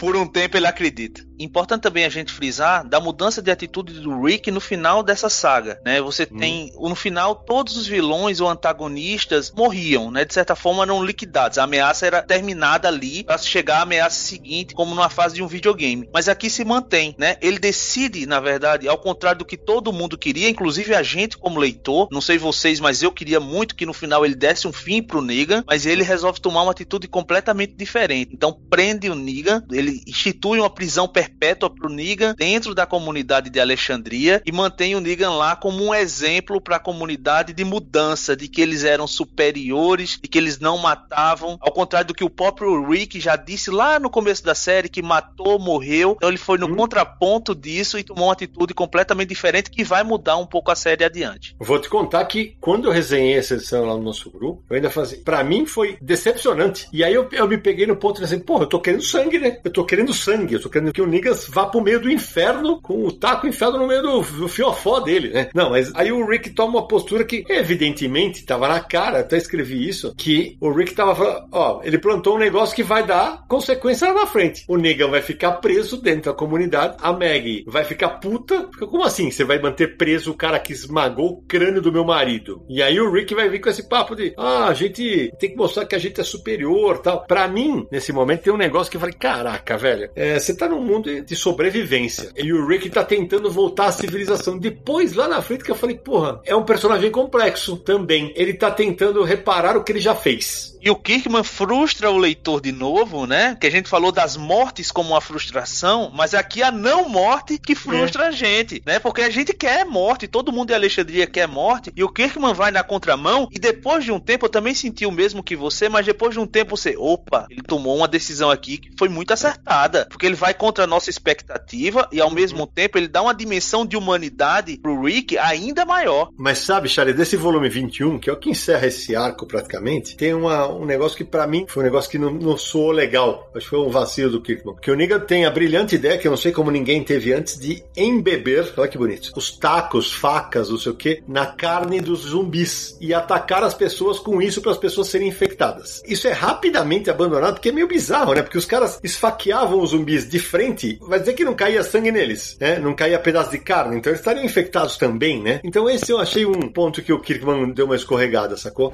Hell, you're gente, depois disso, entra numa nova fase, a gente está chamando aqui de fase 6, né? Que seria a fase mais longa, que vai dos encadernados 22 até o 29. Essa fase, ela se passa basicamente em Alexandria e Hilltop. Mas qual é a diferença aqui? Entram novos vilões na série. Então, se a gente teve lá atrás o governador, aqui agora há pouco a gente teve o Negan. Agora entram os sussurradores. Então, o 22 se chama um novo começo, 23 é os sussurros viram gritos, 24 vida e morte, 25 sem volta, 26 as armas, 27, guerra de sussurradores, 28, fadados à destruição e 29, limites ultrapassados. E tem outro ponto importante nessa fase, Buid, que é um salto no tempo. Entre o final da saga anterior, com a prisão do Negan, e agora se passam três anos. Então o Carl cresceu, a comunidade Alexandria e as outras estão organizadas, o plano do Rick parece estar dando certo, ele está conseguindo estruturar uma nova sociedade. Isso, as comunidades negociam. Eu te dou arma, você me dá comida comida, não sei o que, e sem aquela mão de ferro que o Niga exercia, né? Aqui é outro ponto onde a série poderia acabar também, né, gente? Uhum. E a gente é apresentado a esse novo começo, né, através dos olhos de personagens novos, né, que é o grupo da Magna, que é um grupo de seis pessoas e tá lá esse uhum. tempo todo sozinho, isolado, e eles são convidados a conhecer essas comunidades. E a gente vai junto a eles conhecer essa nova realidade. Uma das coisas interessantes aqui é que além do Carl estar crescido, ele começa a chamar a Andrea de mãe. Isso. E a gente fica com essa lacuna e é uma das coisas que é mais brilhantemente preenchidas mais no final da série. Você entende quando é que ela deixou de ser Andrea e quando ela passou a ser mãe dele. Isso aqui é legal, né, Buida? Porque essas lacunas quem preenche somos nós, né? Ele simplesmente dá o salto temporal e fala: se vira, agora vocês vão começar a preencher vocês mesmos. Isso é ótimo. Isso numa série pra gente, seja em quadrinho, seja em livro, seja na TV, em filme, eu acho isso ótimo, porque permite aí que você talvez é, se é, ancore né, em, em, coisas seguindo um pouco da sua intuição. Eu gosto desse tipo de, de narrativa. E o interessante desse arco 22, né, o novo começo, é que, se não me engano, é o arco onde a gente tem a introdução, a maior introdução de novos personagens, né, desde o início. Que, se não me engano, a gente tem aqui 15 novos personagens desse grupo da Magna, que o Charles falou, até né, outras pessoas aí que vão surgindo como os novos vilões que a gente vai comentar agora também. A Magna vai ser uma das personagens lésbicas que eu falei alguns minutos atrás. E uma das personagens fortes que também surge nessa fase é a Lídia. A Lídia, ela faz parte inicialmente da nova ameaça que a gente vai encontrar agora, que são os sussurradores, né, que são pessoas, uma comunidade que usa a pele dos mortos-vivos para se disfarçar entre eles e andar no grupo, junto ao grupo de mortos-vivos, onde eles não têm mais nome, não têm mais identidade, são Isso. chamados por alfa, beta. Então existe muito pouco resquício de humanidade nesse grupo. Talvez seja o grupo mais inumano de todos os grupos que a gente conheceu até agora. E desse grupo tem a Lídia, que é a filha da Lídia, a filha da Alpha. E a partir dela, você vai ter uma série de conflitos entre o grupo do Rick e esses sussurradores e mudanças importantes na vida do Carl. Ela continua até o final da série repercutindo muito na vida do Carl Grimes. Ô Charles, e, e os sussurradores têm uma essa pegada deles se vestirem com peles. Isso é introduzido na série nesse momento. E você descobre que os mortos-vivos, se você tiver com essa pele, eles não te enxergam como comida. E eles vão andando. Vocês têm ideia como o salto temporal é grande? As comunidades são todas organizadas, eles têm guardas, não sei o quê. Aí numa das patrulhas, um deles fala assim: Eu ouvi eles falando. E eles não falam, eles sussurram. Eles estão lá matando um monte de, de mortos-vivos de zumbi. Quando um deles tira uma faca e cléu, e esfaqueia o cara. E você fala: Peraí. Aí que você vai descobrir a comunidade dos sussurradores liderado pela Alpha. E esse conceito, na verdade, o Kirkman adota lá no primeiro arco, no primeiro encadernado, Isso. quando ele e o Glenn estão presos na cidade, encurralados por mortos-vivos, eles se lambuzam com restos, com pele dos mortos-vivos para ficar com o cheiro deles, né? Então eles usam essa questão do artifício do se disfarçar para passar despercebido. E isso é levado a fundo agora nos sussurradores. É, os sussurradores fazem a mesma coisa, só que levado ao, ao mais extremo, né? Sim. Então, eu quero jogar uma pimenta nessa história aí, porque a fase dos sussurradores era uma fase mais longa, né? O que eu sentia é que dá uma barriga em um determinado momento, porque tava tudo na calmaria. Eu, por exemplo, estranhei, falei, pô, depois de tantos anos que se passaram, os caras já estão com lá, não sei o quê. Nunca ninguém tinha cruzado com os caras, porque você vai descobrir que é muita gente. Mas é muita gente. Para mim, é o arco que eu menos gosto. Mas tem um momento dessa saga, que é no encadenado número 24, que juro, na hora que eu virei a página, eu falei, cara, eu tive um misto de embrulhar o estômago com emoção, aquele negócio que eu falei lá atrás, que mesmo personagens que não estavam tão desenvolvidos, eu senti a perda dos caras. E quem dá fim nesses personagens é a Alpha, né? Eu concordo com você, Sidão, em relação. Eu também acho talvez a fase menos interessante, que menos me pegou. Tem alguns volumes até bem mais lentos do que a gente vinha sendo acostumado, mas esse momento pós-feira, né, que você vê o momento uhum. de ápice daquelas comunidades, aquele evento anual onde eles se encontram, terminar do jeito que foi, com mais uma virada de página do Kirkman, e deixar a gente embrulhado com personagens que muitos a gente não se importava com eles, ou, ou, achava que não se importava, foi genial, assim. Nesse momento mais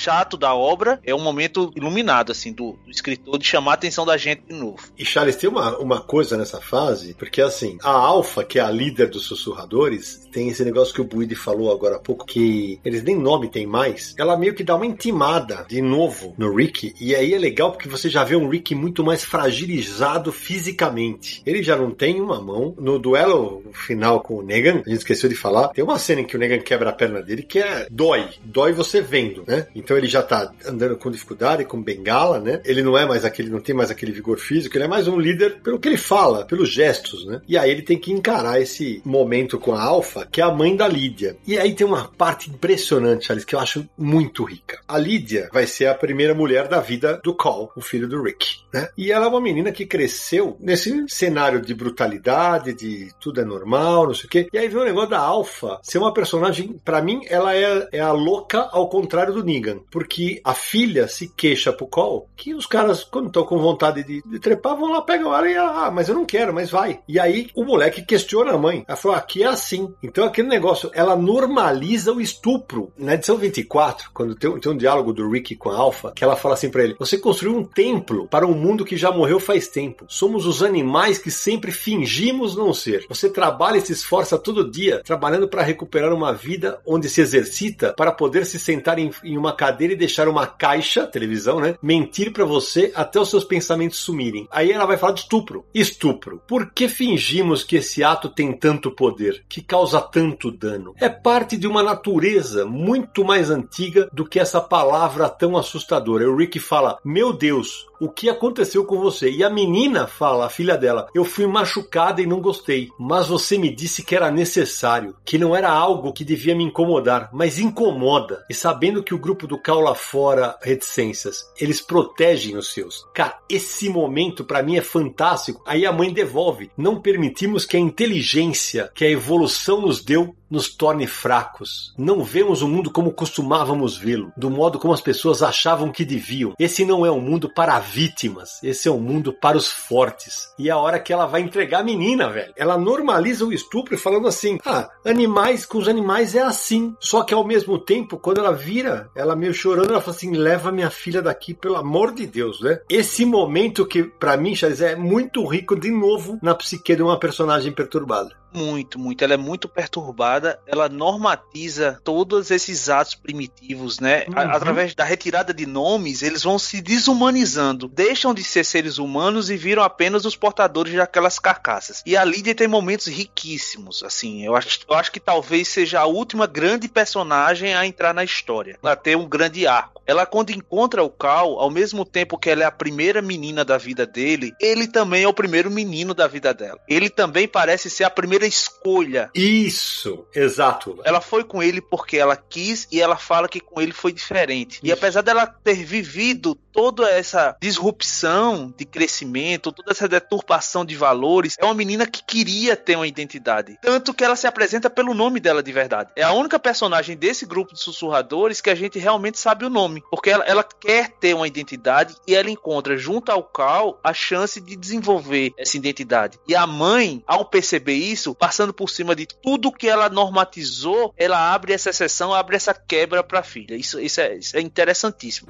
We are the Walking Dead o Buidi, aí vem edição 25, que chama-se Sem Volta. A capa já te diz o que vai acontecer, né? Que tá o Negan com a mãozinha no ombro do Rick. E aí você vai entender por que lá atrás o Kirkman não matou o Negan, né? Porque ali agora, o momento em que o Rick vai conversar com o Negan, cara, você fala assim, puta que pariu, tá fazendo sentido agora? O Buidi e a fala, eles têm um diálogo que é assim, o Negan fala pra então por que diabo você tá tão preocupado, caralho? Você é um líder e tá preocupado que essas pessoas estão se voltando contra você? Tá preocupado com isso? Isso enquanto tem o melhor vilão de todos os tempos caindo de presente no seu colo. Líderes inventam merdas como essa para ficar no poder o tempo todo. Não dá para imaginar uma situação melhor de nós contra eles que é a hora que ele começa a falar dentro da cabeça do Rick. Isso é genial, velho. E a gente já viu essa história antes na, na humanidade o tempo inteiro, né? Nós contra eles, né? Às vezes o inimigo tá do outro lado do mundo, às vezes o inimigo tá aqui do lado, mas assim, os nossos governos, no geral, têm usado essa estratégia. Se não está com a gente, está contra nós, ame ou deixe. Totalmente. O, o Negan,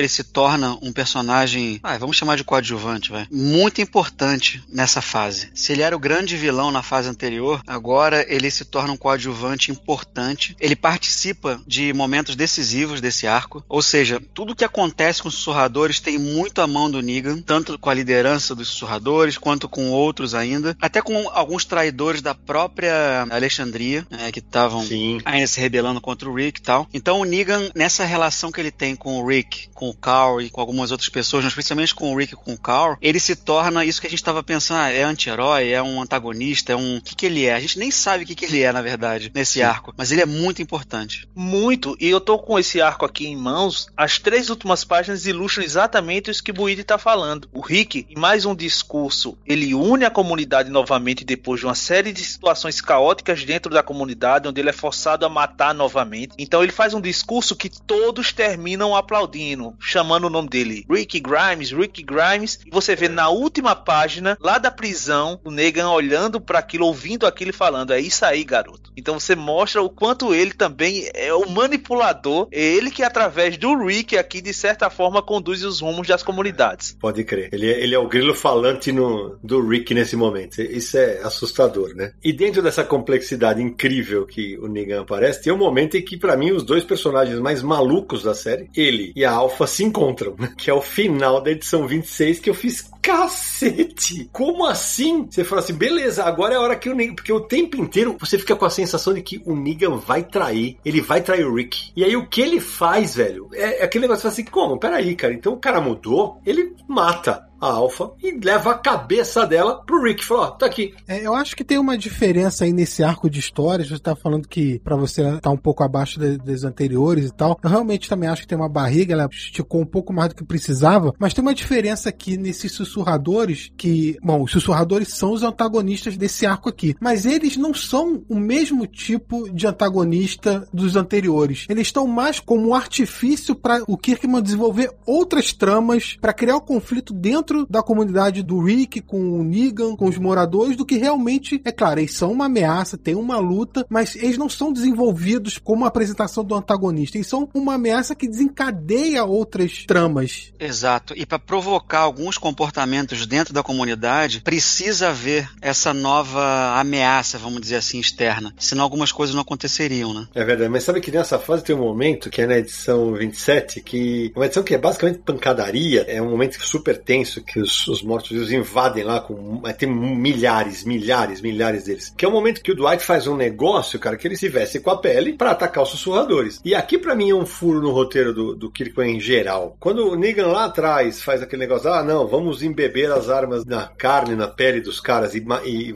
passar o vírus pros outros, cara, na boa. Se você colocasse a pele dos caras, ah, mas tá, você lavou a pele, é isso, né? Acho que eu tô no momento pandêmico, né? É, eles mostram lá que eles fazem uma limpeza na pele. Eles limpam, lavam, deixam expostas não sei quanto tempo. Tem um lance que eles fazem lá e isso deve ter dado uma aliviada. É, é verdade. Não sei se o Atila aprovaria. Um abraço pro Atila e a Marino aí.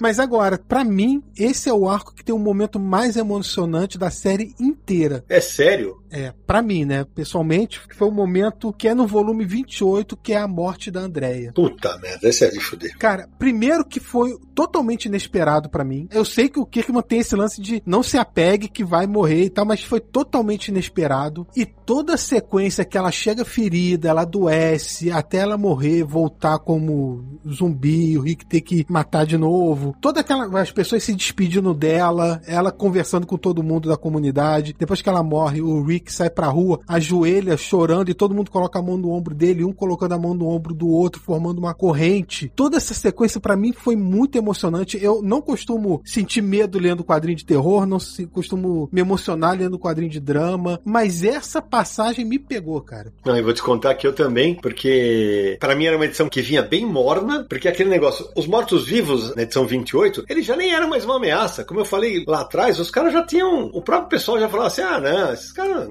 nem pega mais nada. Esses caras não pegam mais nada com a gente. Não tem mais enrosco com a gente. E aí, cara, é uma edição que eles invadem, os caras estão tudo apavorados. Falei, pô, voltaram a ser uma ameaça agora, porque é são muitos. E aí é o momento que a Andrea. Eu não sei se o, Kirkman fez isso para falar, então agora, ó, presta atenção em mim de novo, porque eu vou levar pro final. Mas o, o lance, acho que o que pega, falávamos com o Charles fora do ar, é que ela é a única que consegue ter uma despedida. Ela sabe que ela foi infectada e ela começa a se despedir das pessoas antes dela virar um zumbi. Isso aí corta o coração. É um final digno, né? André teve o final mais digno, talvez por isso que foi tão chocante. Mais uma virada de página daquelas que o Kirkman proporciona, onde a gente vira a página e vê ela sendo mordida no pescoço, vai descobrindo que foi mordida, então você já sabe o que vai acontecer e você tem todo um encadernado para ir engolindo aquilo junto com os personagens. Dá tempo, porque as outras mortes são corridas. Por exemplo, quando o Rick perdeu a Lori, imediatamente ele tinha que pegar o Crow, fugir da prisão, chegar em outro lugar, se esconder Aqui não. Aqui eles passaram pela despedida, por todos os ritos. Inclusive, depois teve o enterro dela, ela ficou enterrada lá em Alexandria. E o próprio Kirkman, ao final desse volume, ele faz um pós-fácil de despedida em relação a Andrea. Ele começa com sinto muito, e no final ele termina que amava a Andrea e que ia sentir muita falta dela. Então, assim, é um final de personagem que talvez foi o mais, se não foi o mais impactante, a gente teve várias mortes antes, já que nos preparariam para uma perda, mas foi o, o que mais doeu para o leitor que vinha acompanhando a série. Eu acho que o Kirkman estava muito inspirado quando ele escreveu a morte da Andrea. E eu acho que a maneira que ele conseguiu transmitir a emoção daquele momento. Esse foi um dos momentos que, ao mesmo tempo que eu reconheço que o cara estava inspirado, eu fiquei lendo falando, desgraçado, não podia ter matado a Andrea, cara. É um filho da puta por ter feito isso. Fiquei com raiva dele, cara. Tanto é que ele faz um texto ao final da edição para se justificar. E pede desculpa pro leitor, é? Depois desse grande arco, que é um dos meus preferidos, da morte da Andrea, né? Grande encadernado, Fadados à Destruição, tem como se fosse o último encadernado dessa fase, que é o Limite Ultrapassados, que, em minha opinião, seria o ponto baixo da série. Uhum. A entrada daquela personagem princesa, o, o, Beta, né, que era dos sussurradores, morre depois de atacar o Jesus e o, e o Aaron. Então, assim, ali foi uma barriguinha, né, gente? Não, para mim, cara, eu vou te falar, a, a personagem princesa, para mim, ela não tem sentido algum na, na, série. Ela é uma personagem que surgiu e, e sumiu da mesma maneira. Eu, eu, lembro quando eu li, a sensação que eu tive, falar, será que o, o Kirkman quis homenagear alguém? Uma irmã, uma prima, uma namorada, uma filha? Não sei, porque ela surge do nada, cara. Ela é toda maluquete e tal, não sei o quê. Mas ela não. Você não consegue desenvolver afeição por ela. Você concorda, Charles? Concordo, concordo. Para mim, a princesa talvez seja a personagem menos interessante e sem sentido de toda a série. Mas para não dizer que o encadernado é de todo ruim, eu separaria duas coisas. Primeiro, o Eugene, que é aquele personagem que surgiu lá atrás com o Abraham e com a Rosita, uhum. com a proposta de descobrir. Ele trabalhava para o governo e sabia o que é estava acontecendo, e na verdade essa foi a forma que ele conseguiu apoio, mas ele não sabia de nada, ele era um professor de ciências do ensino fundamental. Mas uhum. aqui você vê que é ele que leva a história adiante, né? Ele que consegue criar um sistema de comunicação e ele mostra aqui e daqui para o final da série o quanto ele cresceu também como personagem. É um personagem até que a gente chega a odiar um pouco na história da Andrea, ele tem uma relação direta com a morte dela, mas você vê um crescimento desse personagem. E na última história desse volume, você tem o acerto de contas da Meg com Negan. E assim, confesso que eu achei anticlimático, perto do que eu esperava. Mas pro arco da Meg faz todo sentido o que ela fez aqui e que foi de fato aqui o momento também que ela segue adiante sem o Glenn e ela inicia uma nova etapa da vida dela.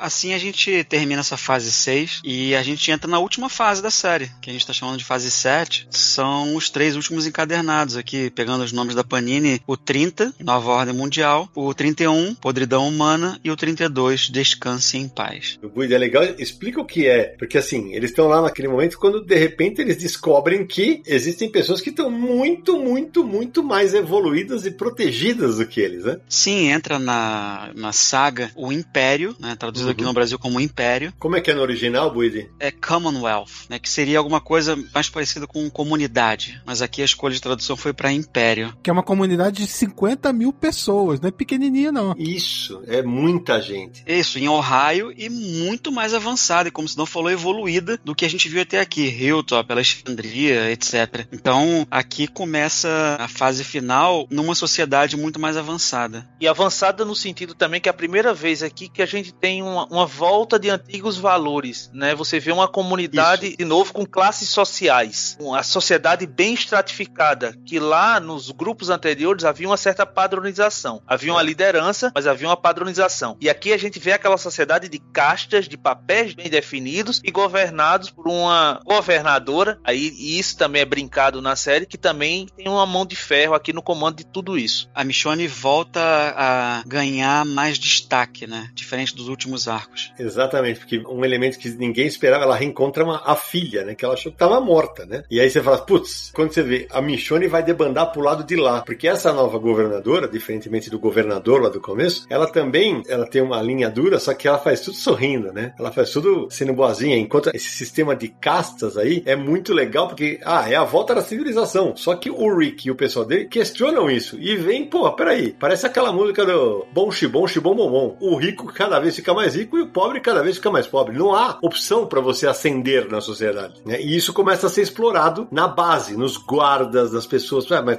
rola uma insatisfação que com a chegada do Rick vai ganhar um peso maior. Né? É, na verdade, essa nova comunidade, o Império, eles colocam as pessoas nas classes sociais de acordo com o que faziam antes do apocalipse zumbi. Então, por exemplo, a Michonne, que você mencionou, ela era advogada antes. Então, quando ela chega no Império, ela é oferecida um emprego de advogada para trabalhar para o governo, uma classe social já alta, porque é o que ela tinha antes. Então, isso acaba criando duas coisas. Primeiro, revolta das classes mais baixas e também uma repressão policial. Então, acaba esse caldeirão começa a ferver no meio da confusão e da chegada do Rick. E vou te falar que essa edição não me encantou tanto, apesar de que tem um negócio legal que é, é o choque de realidade. Que você chega lá e ele vai mostrando muito legal. Ele mostra, é, ah, ó, aqui as pessoas voltaram a ter vida, restaurantes, futebol, cinema, não sei o quê, mas ao mesmo tempo tem as castas lá. Se você era doceiro, você vai ser doceiro para sempre, você vai me servir e acabou, né? E tem um personagem que é meio que um secretário da, da governadora. Ele me lembrou muito o Maxwell Lord da, da Liga da Justiça Humorística, sabe?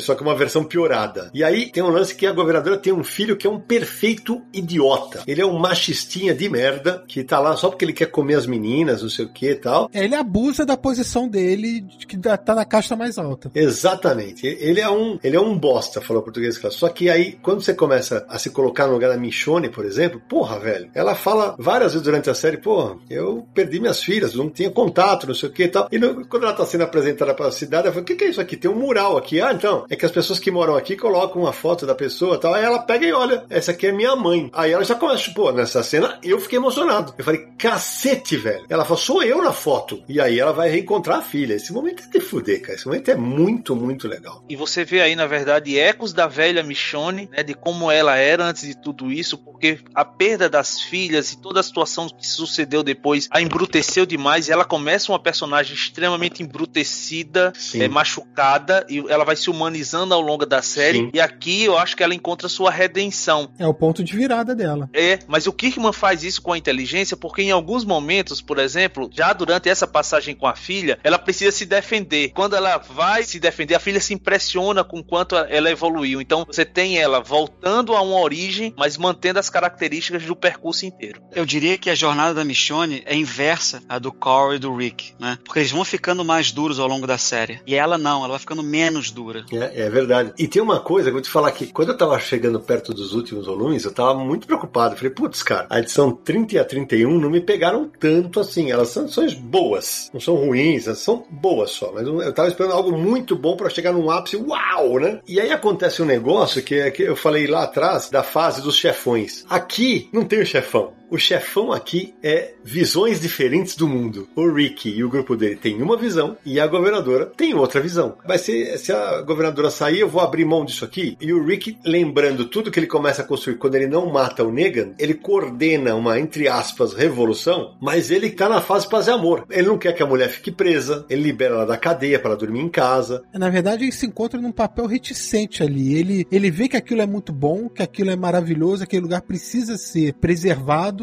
ele vê que tem defeitos e que esses defeitos precisam ser corrigidos, mas ele não quer exatamente fazer uma revolução e não quer uma luta. Ele quer um diálogo, ele quer que as pessoas entrem num acordo e trabalhem para melhorar. As situações colocam ele numa posição de confronto, que chega no final da história. Bom, como eu falei, o Walking Dead é a história do Rick. O Kirkman quis contar a história desse personagem. Quando a série chega ao fim, é porque o Rick chega ao fim. Então, nesse desfecho, ele faz mais um discurso, coloca seu ponto de vista de como as pessoas devem trabalhar juntos e tudo. E aqui é quando morre o homem e nasce a lenda. E aí a série chega ao fim. E Samir, engraçado como isso acontece, né? É meio trágico, assim, porque você vê o quanto de adversários formidáveis ele teve ao longo da série. Uhum. Desde Shane no primeiro volume, passando por Negan, governador, sussurradores. Então ele poderia ter morrido nas mãos de qualquer um daqueles adversários formidáveis e muitas vezes até superiores a ele em alguns momentos. E a morte do Rick aconteceu de uma forma extremamente traiçoeira por um personagem irrelevante de um jeito Total. muito covarde, né? É, eu até lembrei de, de, um filme que eu assisti, não sei se vocês viram, chamado O Assassinato de Jesse James pelo covarde Robert Ford. Sim Sim. E Jesse James, uma lenda do oeste americano, e ele é morto por um bandidinho pequeno do grupo dele, relevante, de uma personalidade detestável. E é a mesma coisa que acontece com o Rick aqui. Morre o homem, nasce uma lenda, e a gente pode falar sobre isso mais no último capítulo da série, mas você vê que ele morre nas mãos de um ser abjeto e insignificante que pra gente não apresentava ameaça nenhuma até então. Que é justamente é o filho da governadora, né? É,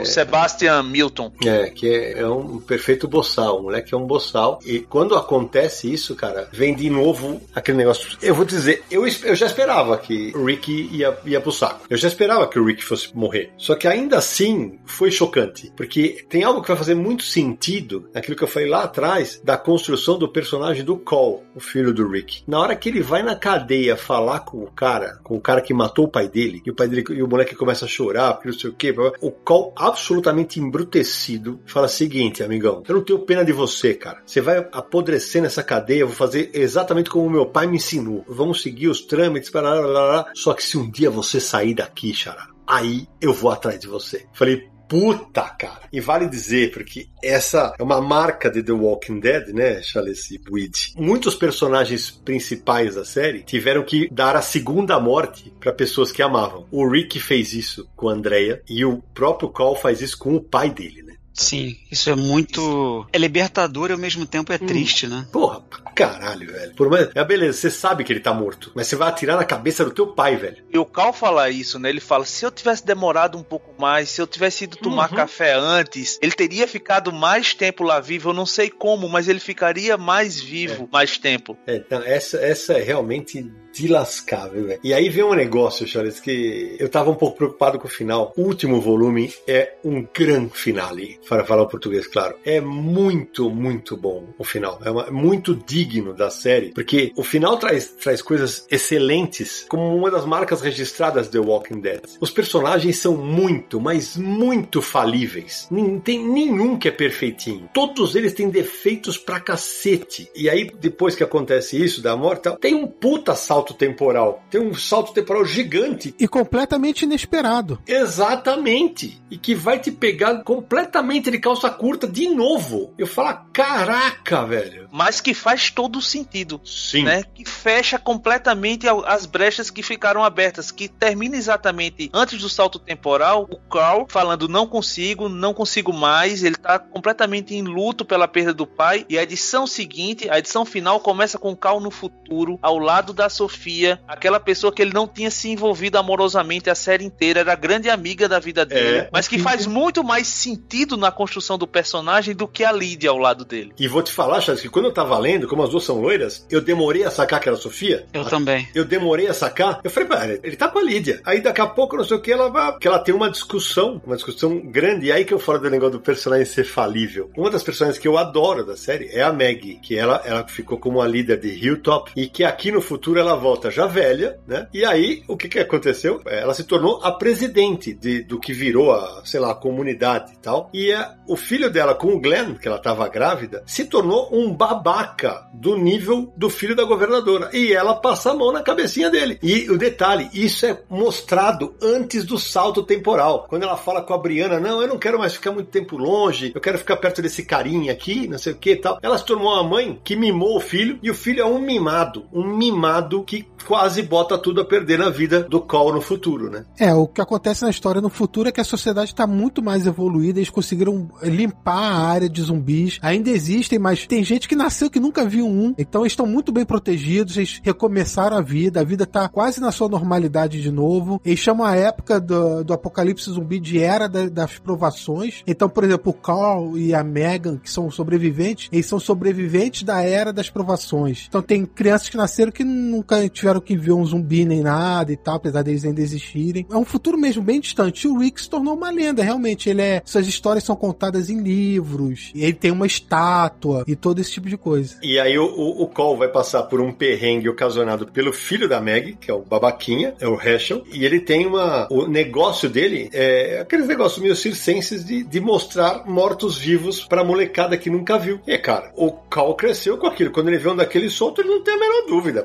Decepa. Decepa. E aí tem uma, uma amarração muito legal, né? Ele tá usando a, a espada da Michonne, que lá na frente vai acabar julgando ele. Ela, agora ela é a juíza todo poderosa dessa comunidade. Exato. E é, isso é curioso, porque quando o Carl acaba indo pra julgamento, explica que não é um julgamento e tal. Enfim, a Michonne, ela é a juíza como se fosse do superior tribunal, entendeu? Uhum. A decisão dela é a final. E ela cita o mesmo texto que aparece na quarta capa de todos os encadernados. Exatamente. O texto dela, da decisão dela, que é, faz parte da decisão que ela tá falando, é o mesmo texto que apareceu desde a primeira edição. E quando o Samir falou que o Rick se torna uma lenda, é engraçado o quanto isso muda, né? A gente acompanha o Rick em sua humanidade, suas falências e suas dificuldades a série inteira. E quando a gente vê no último capítulo a estátua dele, o próprio Cal verbaliza algo que a gente pensa como leitor. Ele olha para a estátua do pai dele, com a Sofia, e fala: Ele não era assim, sabe? O peito todo estufado, parece que está invocando uma tempestade dos céus ou algo assim. É como as pessoas querem se lembrar dele, o homem que criou o mundo. Mas o Cal, ele não vê também o pai daquela forma, naquela hum. posição, com aquele é. poder. E tanto que o Cal vive à sombra do Rick a vida inteira. Tem uns moleques que zoam ele por causa do tapa-olho. Então, assim, ele sempre vai viver à sombra dessa lenda maior que é o pai dele. Ô, Charlie, sabe que você falou desse momento? Mas nesse volume 32 tem um, uma página dupla que me emocionou e tem um balão apenas, cara. Justamente pelo vínculo que ela tem com uma frase lá atrás. Na hora que você vira a dupla, tá o Rick em um balão e ele fala em negrito: Nós não somos mais os mortos-vivos. Exatamente contradizendo o que ele falou lá atrás, né? No encadernado número 4, se não me engano. Eu acho muito, muito bacana. Realmente muito bacana. A série termina lindamente. Lindamente, com, com o Cal contando a história pra filha. E aí tem o famoso pós-fácil do, do Kirkman, né? Mas vou te falar, Buddy, que tem uma coisa que me chama muita atenção. Cara, a série praticamente começa com alguém acordando e ela vai terminar com alguém indo dormir.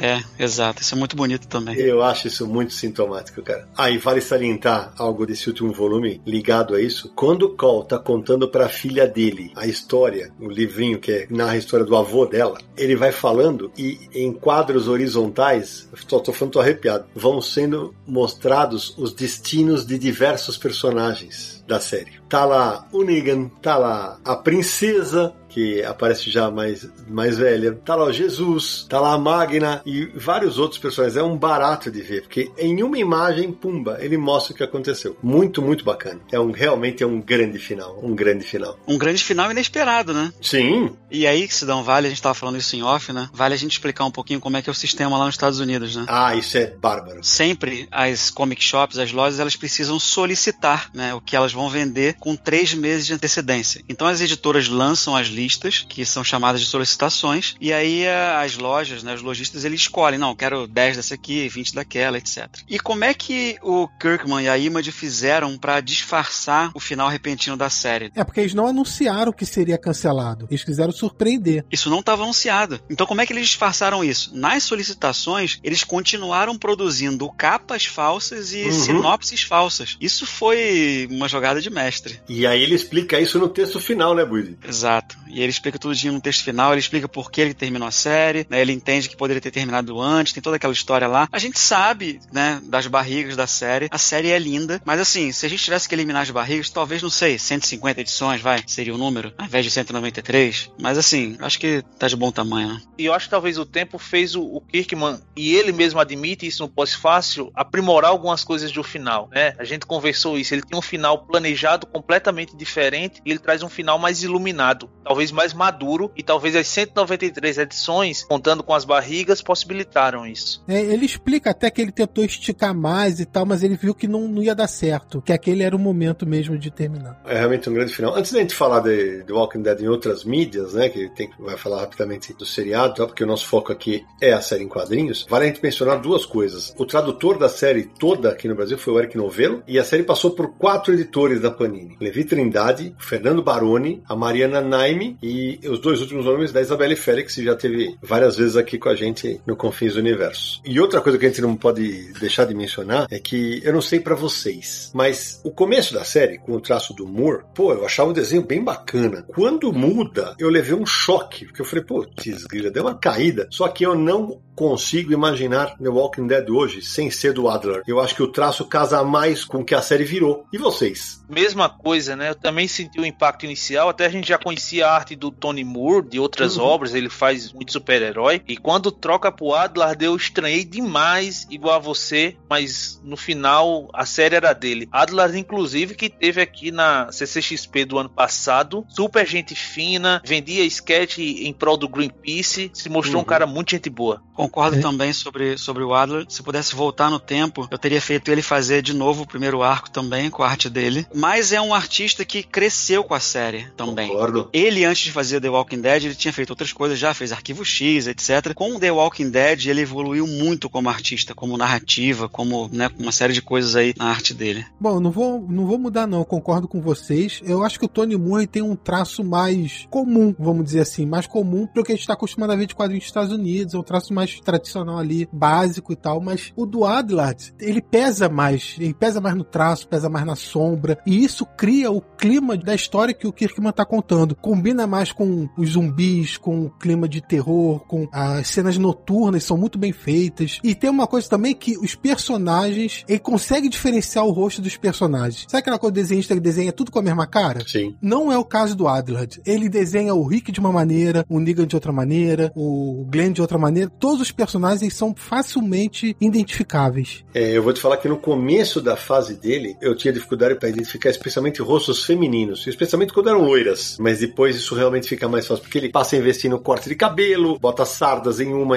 para diferenciar da outra, e eu acho que as coisas tomam um rumo mais legal. Hell, Ô Buidi, a gente falava fora do ar, você fez um levantamento numérico muito interessante, né? Vamos dividir com os nossos ouvintes? Vamos lá. Eu fiz uma pesquisa na web, peguei de algumas fontes diferentes. Vamos pensar nos 32 arcos que a gente acabou de comentar aqui. A série trouxe, nominalmente, 142 personagens diferentes ao longo das 193 edições que perfazem os 32 arcos. Né? É claro, tem muito mais que isso, mas nominalmente, na pesquisa que eu encontrei 142. Né? A média de arcos arcos por personagem é de 7. Ou seja, dizer, os... não necessariamente que ele morra, né? Uhum. Mas ele fica na série por 7 arcos. Óbvio que a gente tem os campeões. Existem, dentre esses 142, seis personagens que participaram de mais de 25 arcos. Mas praticamente, não sei, quase 3 quartos aí da série. Que é a Michonne, né, com 27, a Maggie Green com 30, a Sofia com 31, a Andrea com 28, o Carl com 32 e o Rick com 32. Aí você tá falando de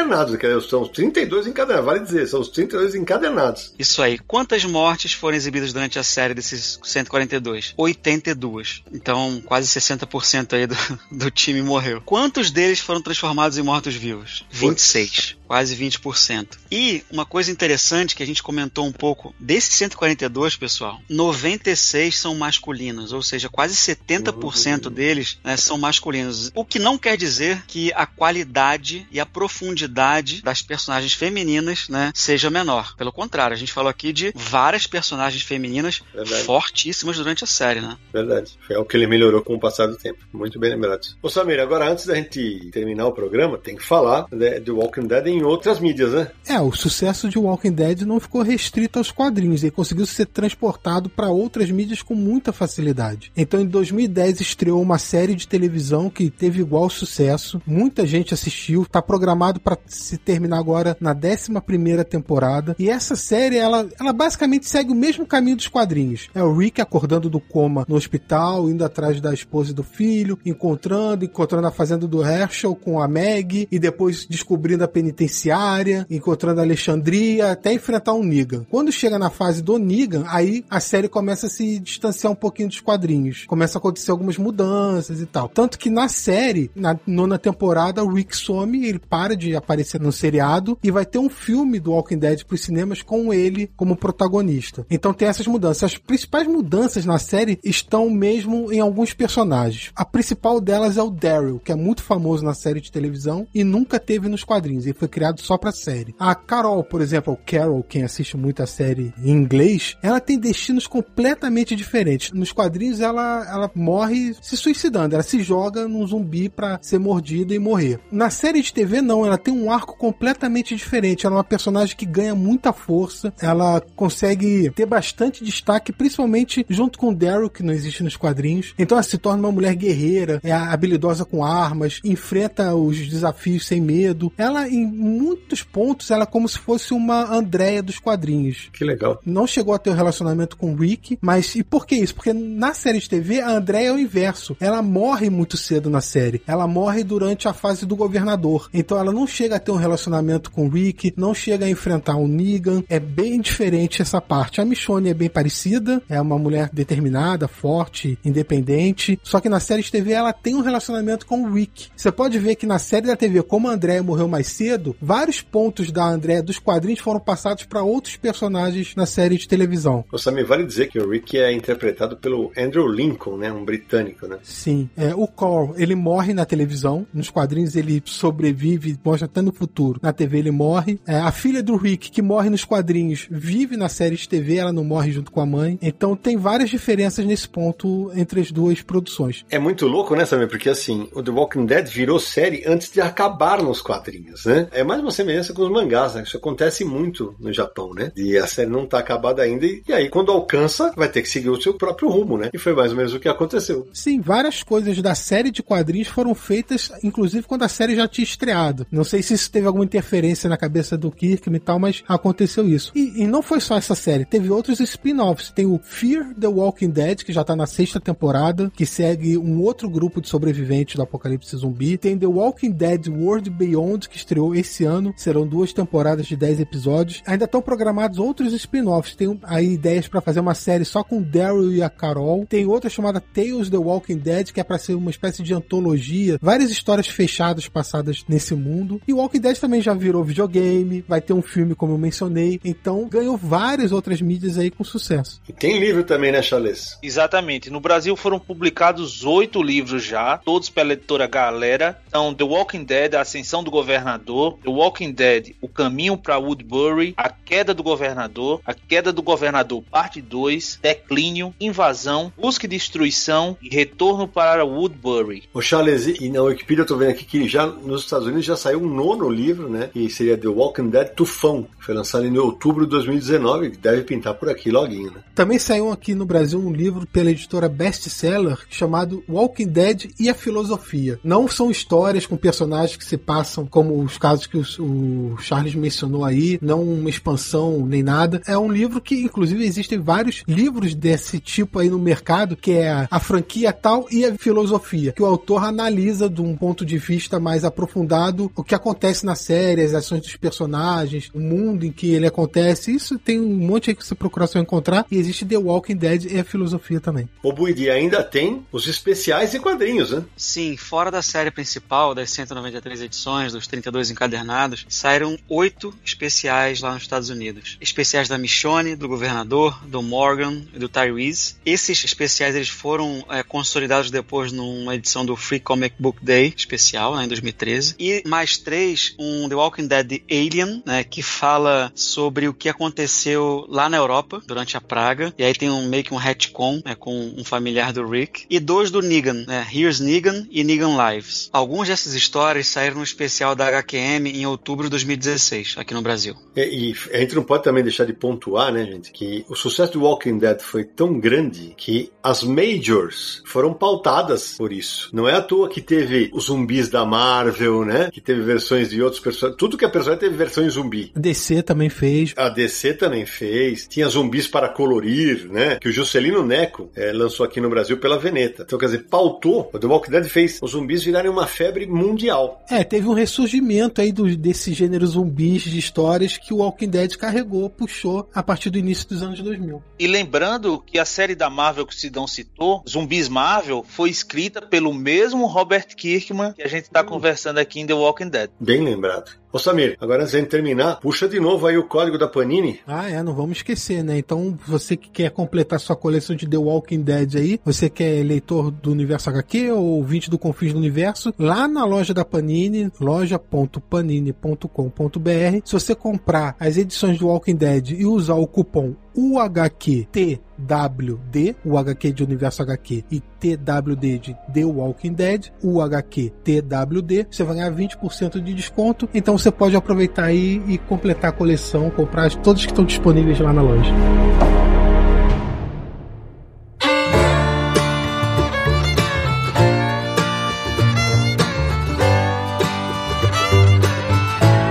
Sensacional, gente. Sensacional mesmo. Estou muito, muito satisfeito. Espero que nossos ouvintes também estejam. Samir Aliato, antes das nossas despedidas, quem quiser encontrar o confins do universo, nesse mundo de tantos mortos-vivos, quais são os caminhos? Minha Nossa Senhora, são tantos caminhos que você pode encontrar o confins do universo. Olha só, o primeiro é no site Universo HQ, então acessa lá podcast.universohq.com. No iTunes é só buscar por Confins do Universo e ver lá todos os episódios listados, 117 episódios do podcast. Dá para maratonar bonito aí. Você pode assinar o feed para receber as notificações, deixar sua avaliação, deixar seu comentário. No Spotify e no Deezer, que são streamings de música, também tem Confins do Universo. Você pode procurar por lá e carregar aí no seu celular enquanto estiver na rua e tudo. Mandar mensagem pra gente, podcast@universohq.com ou então mensagem de áudio pelo WhatsApp DDD 11 94583 5989. Lembrando que o Confins do Universo é o podcast do site Universo HQ, www.universohq.com, que já existe há 20 anos. E nas redes sociais, nos seguir lá no Twitter, no Facebook, no Instagram e no YouTube. É só procurar por Universo HQ. O Samiri vale citar também pessoal ir ao YouTube,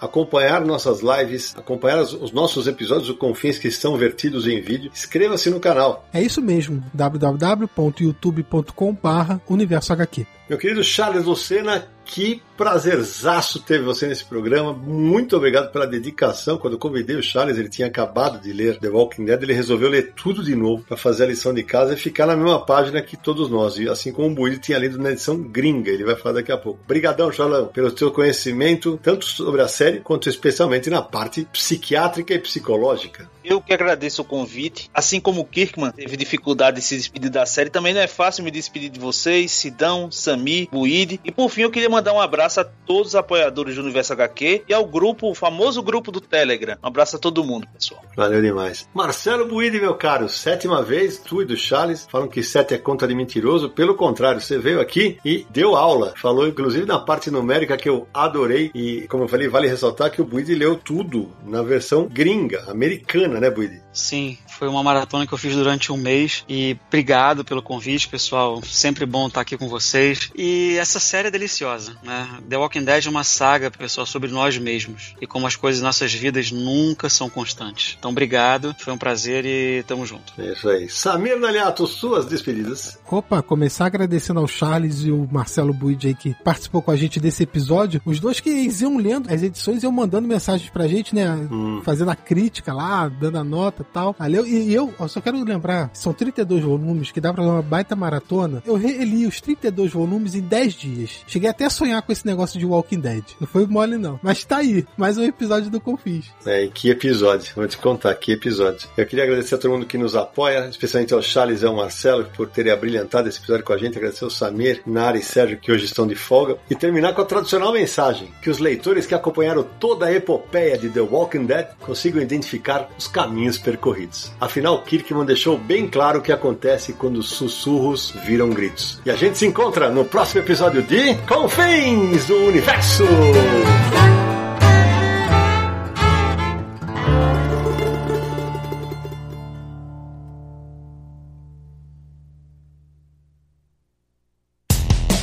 Mais claro ou na noite mais densa, você está deixando a nossa presença. Faça uma boa viagem de volta, mas não fique disperso. Nos encontraremos no próximo episódio de Confins do Universo.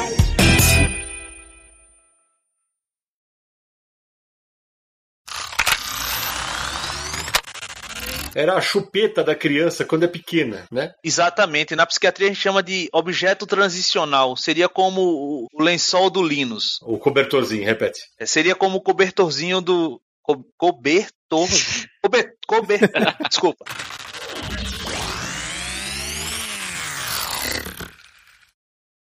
Este podcast foi editado por Radiofobia, podcast e multimídia.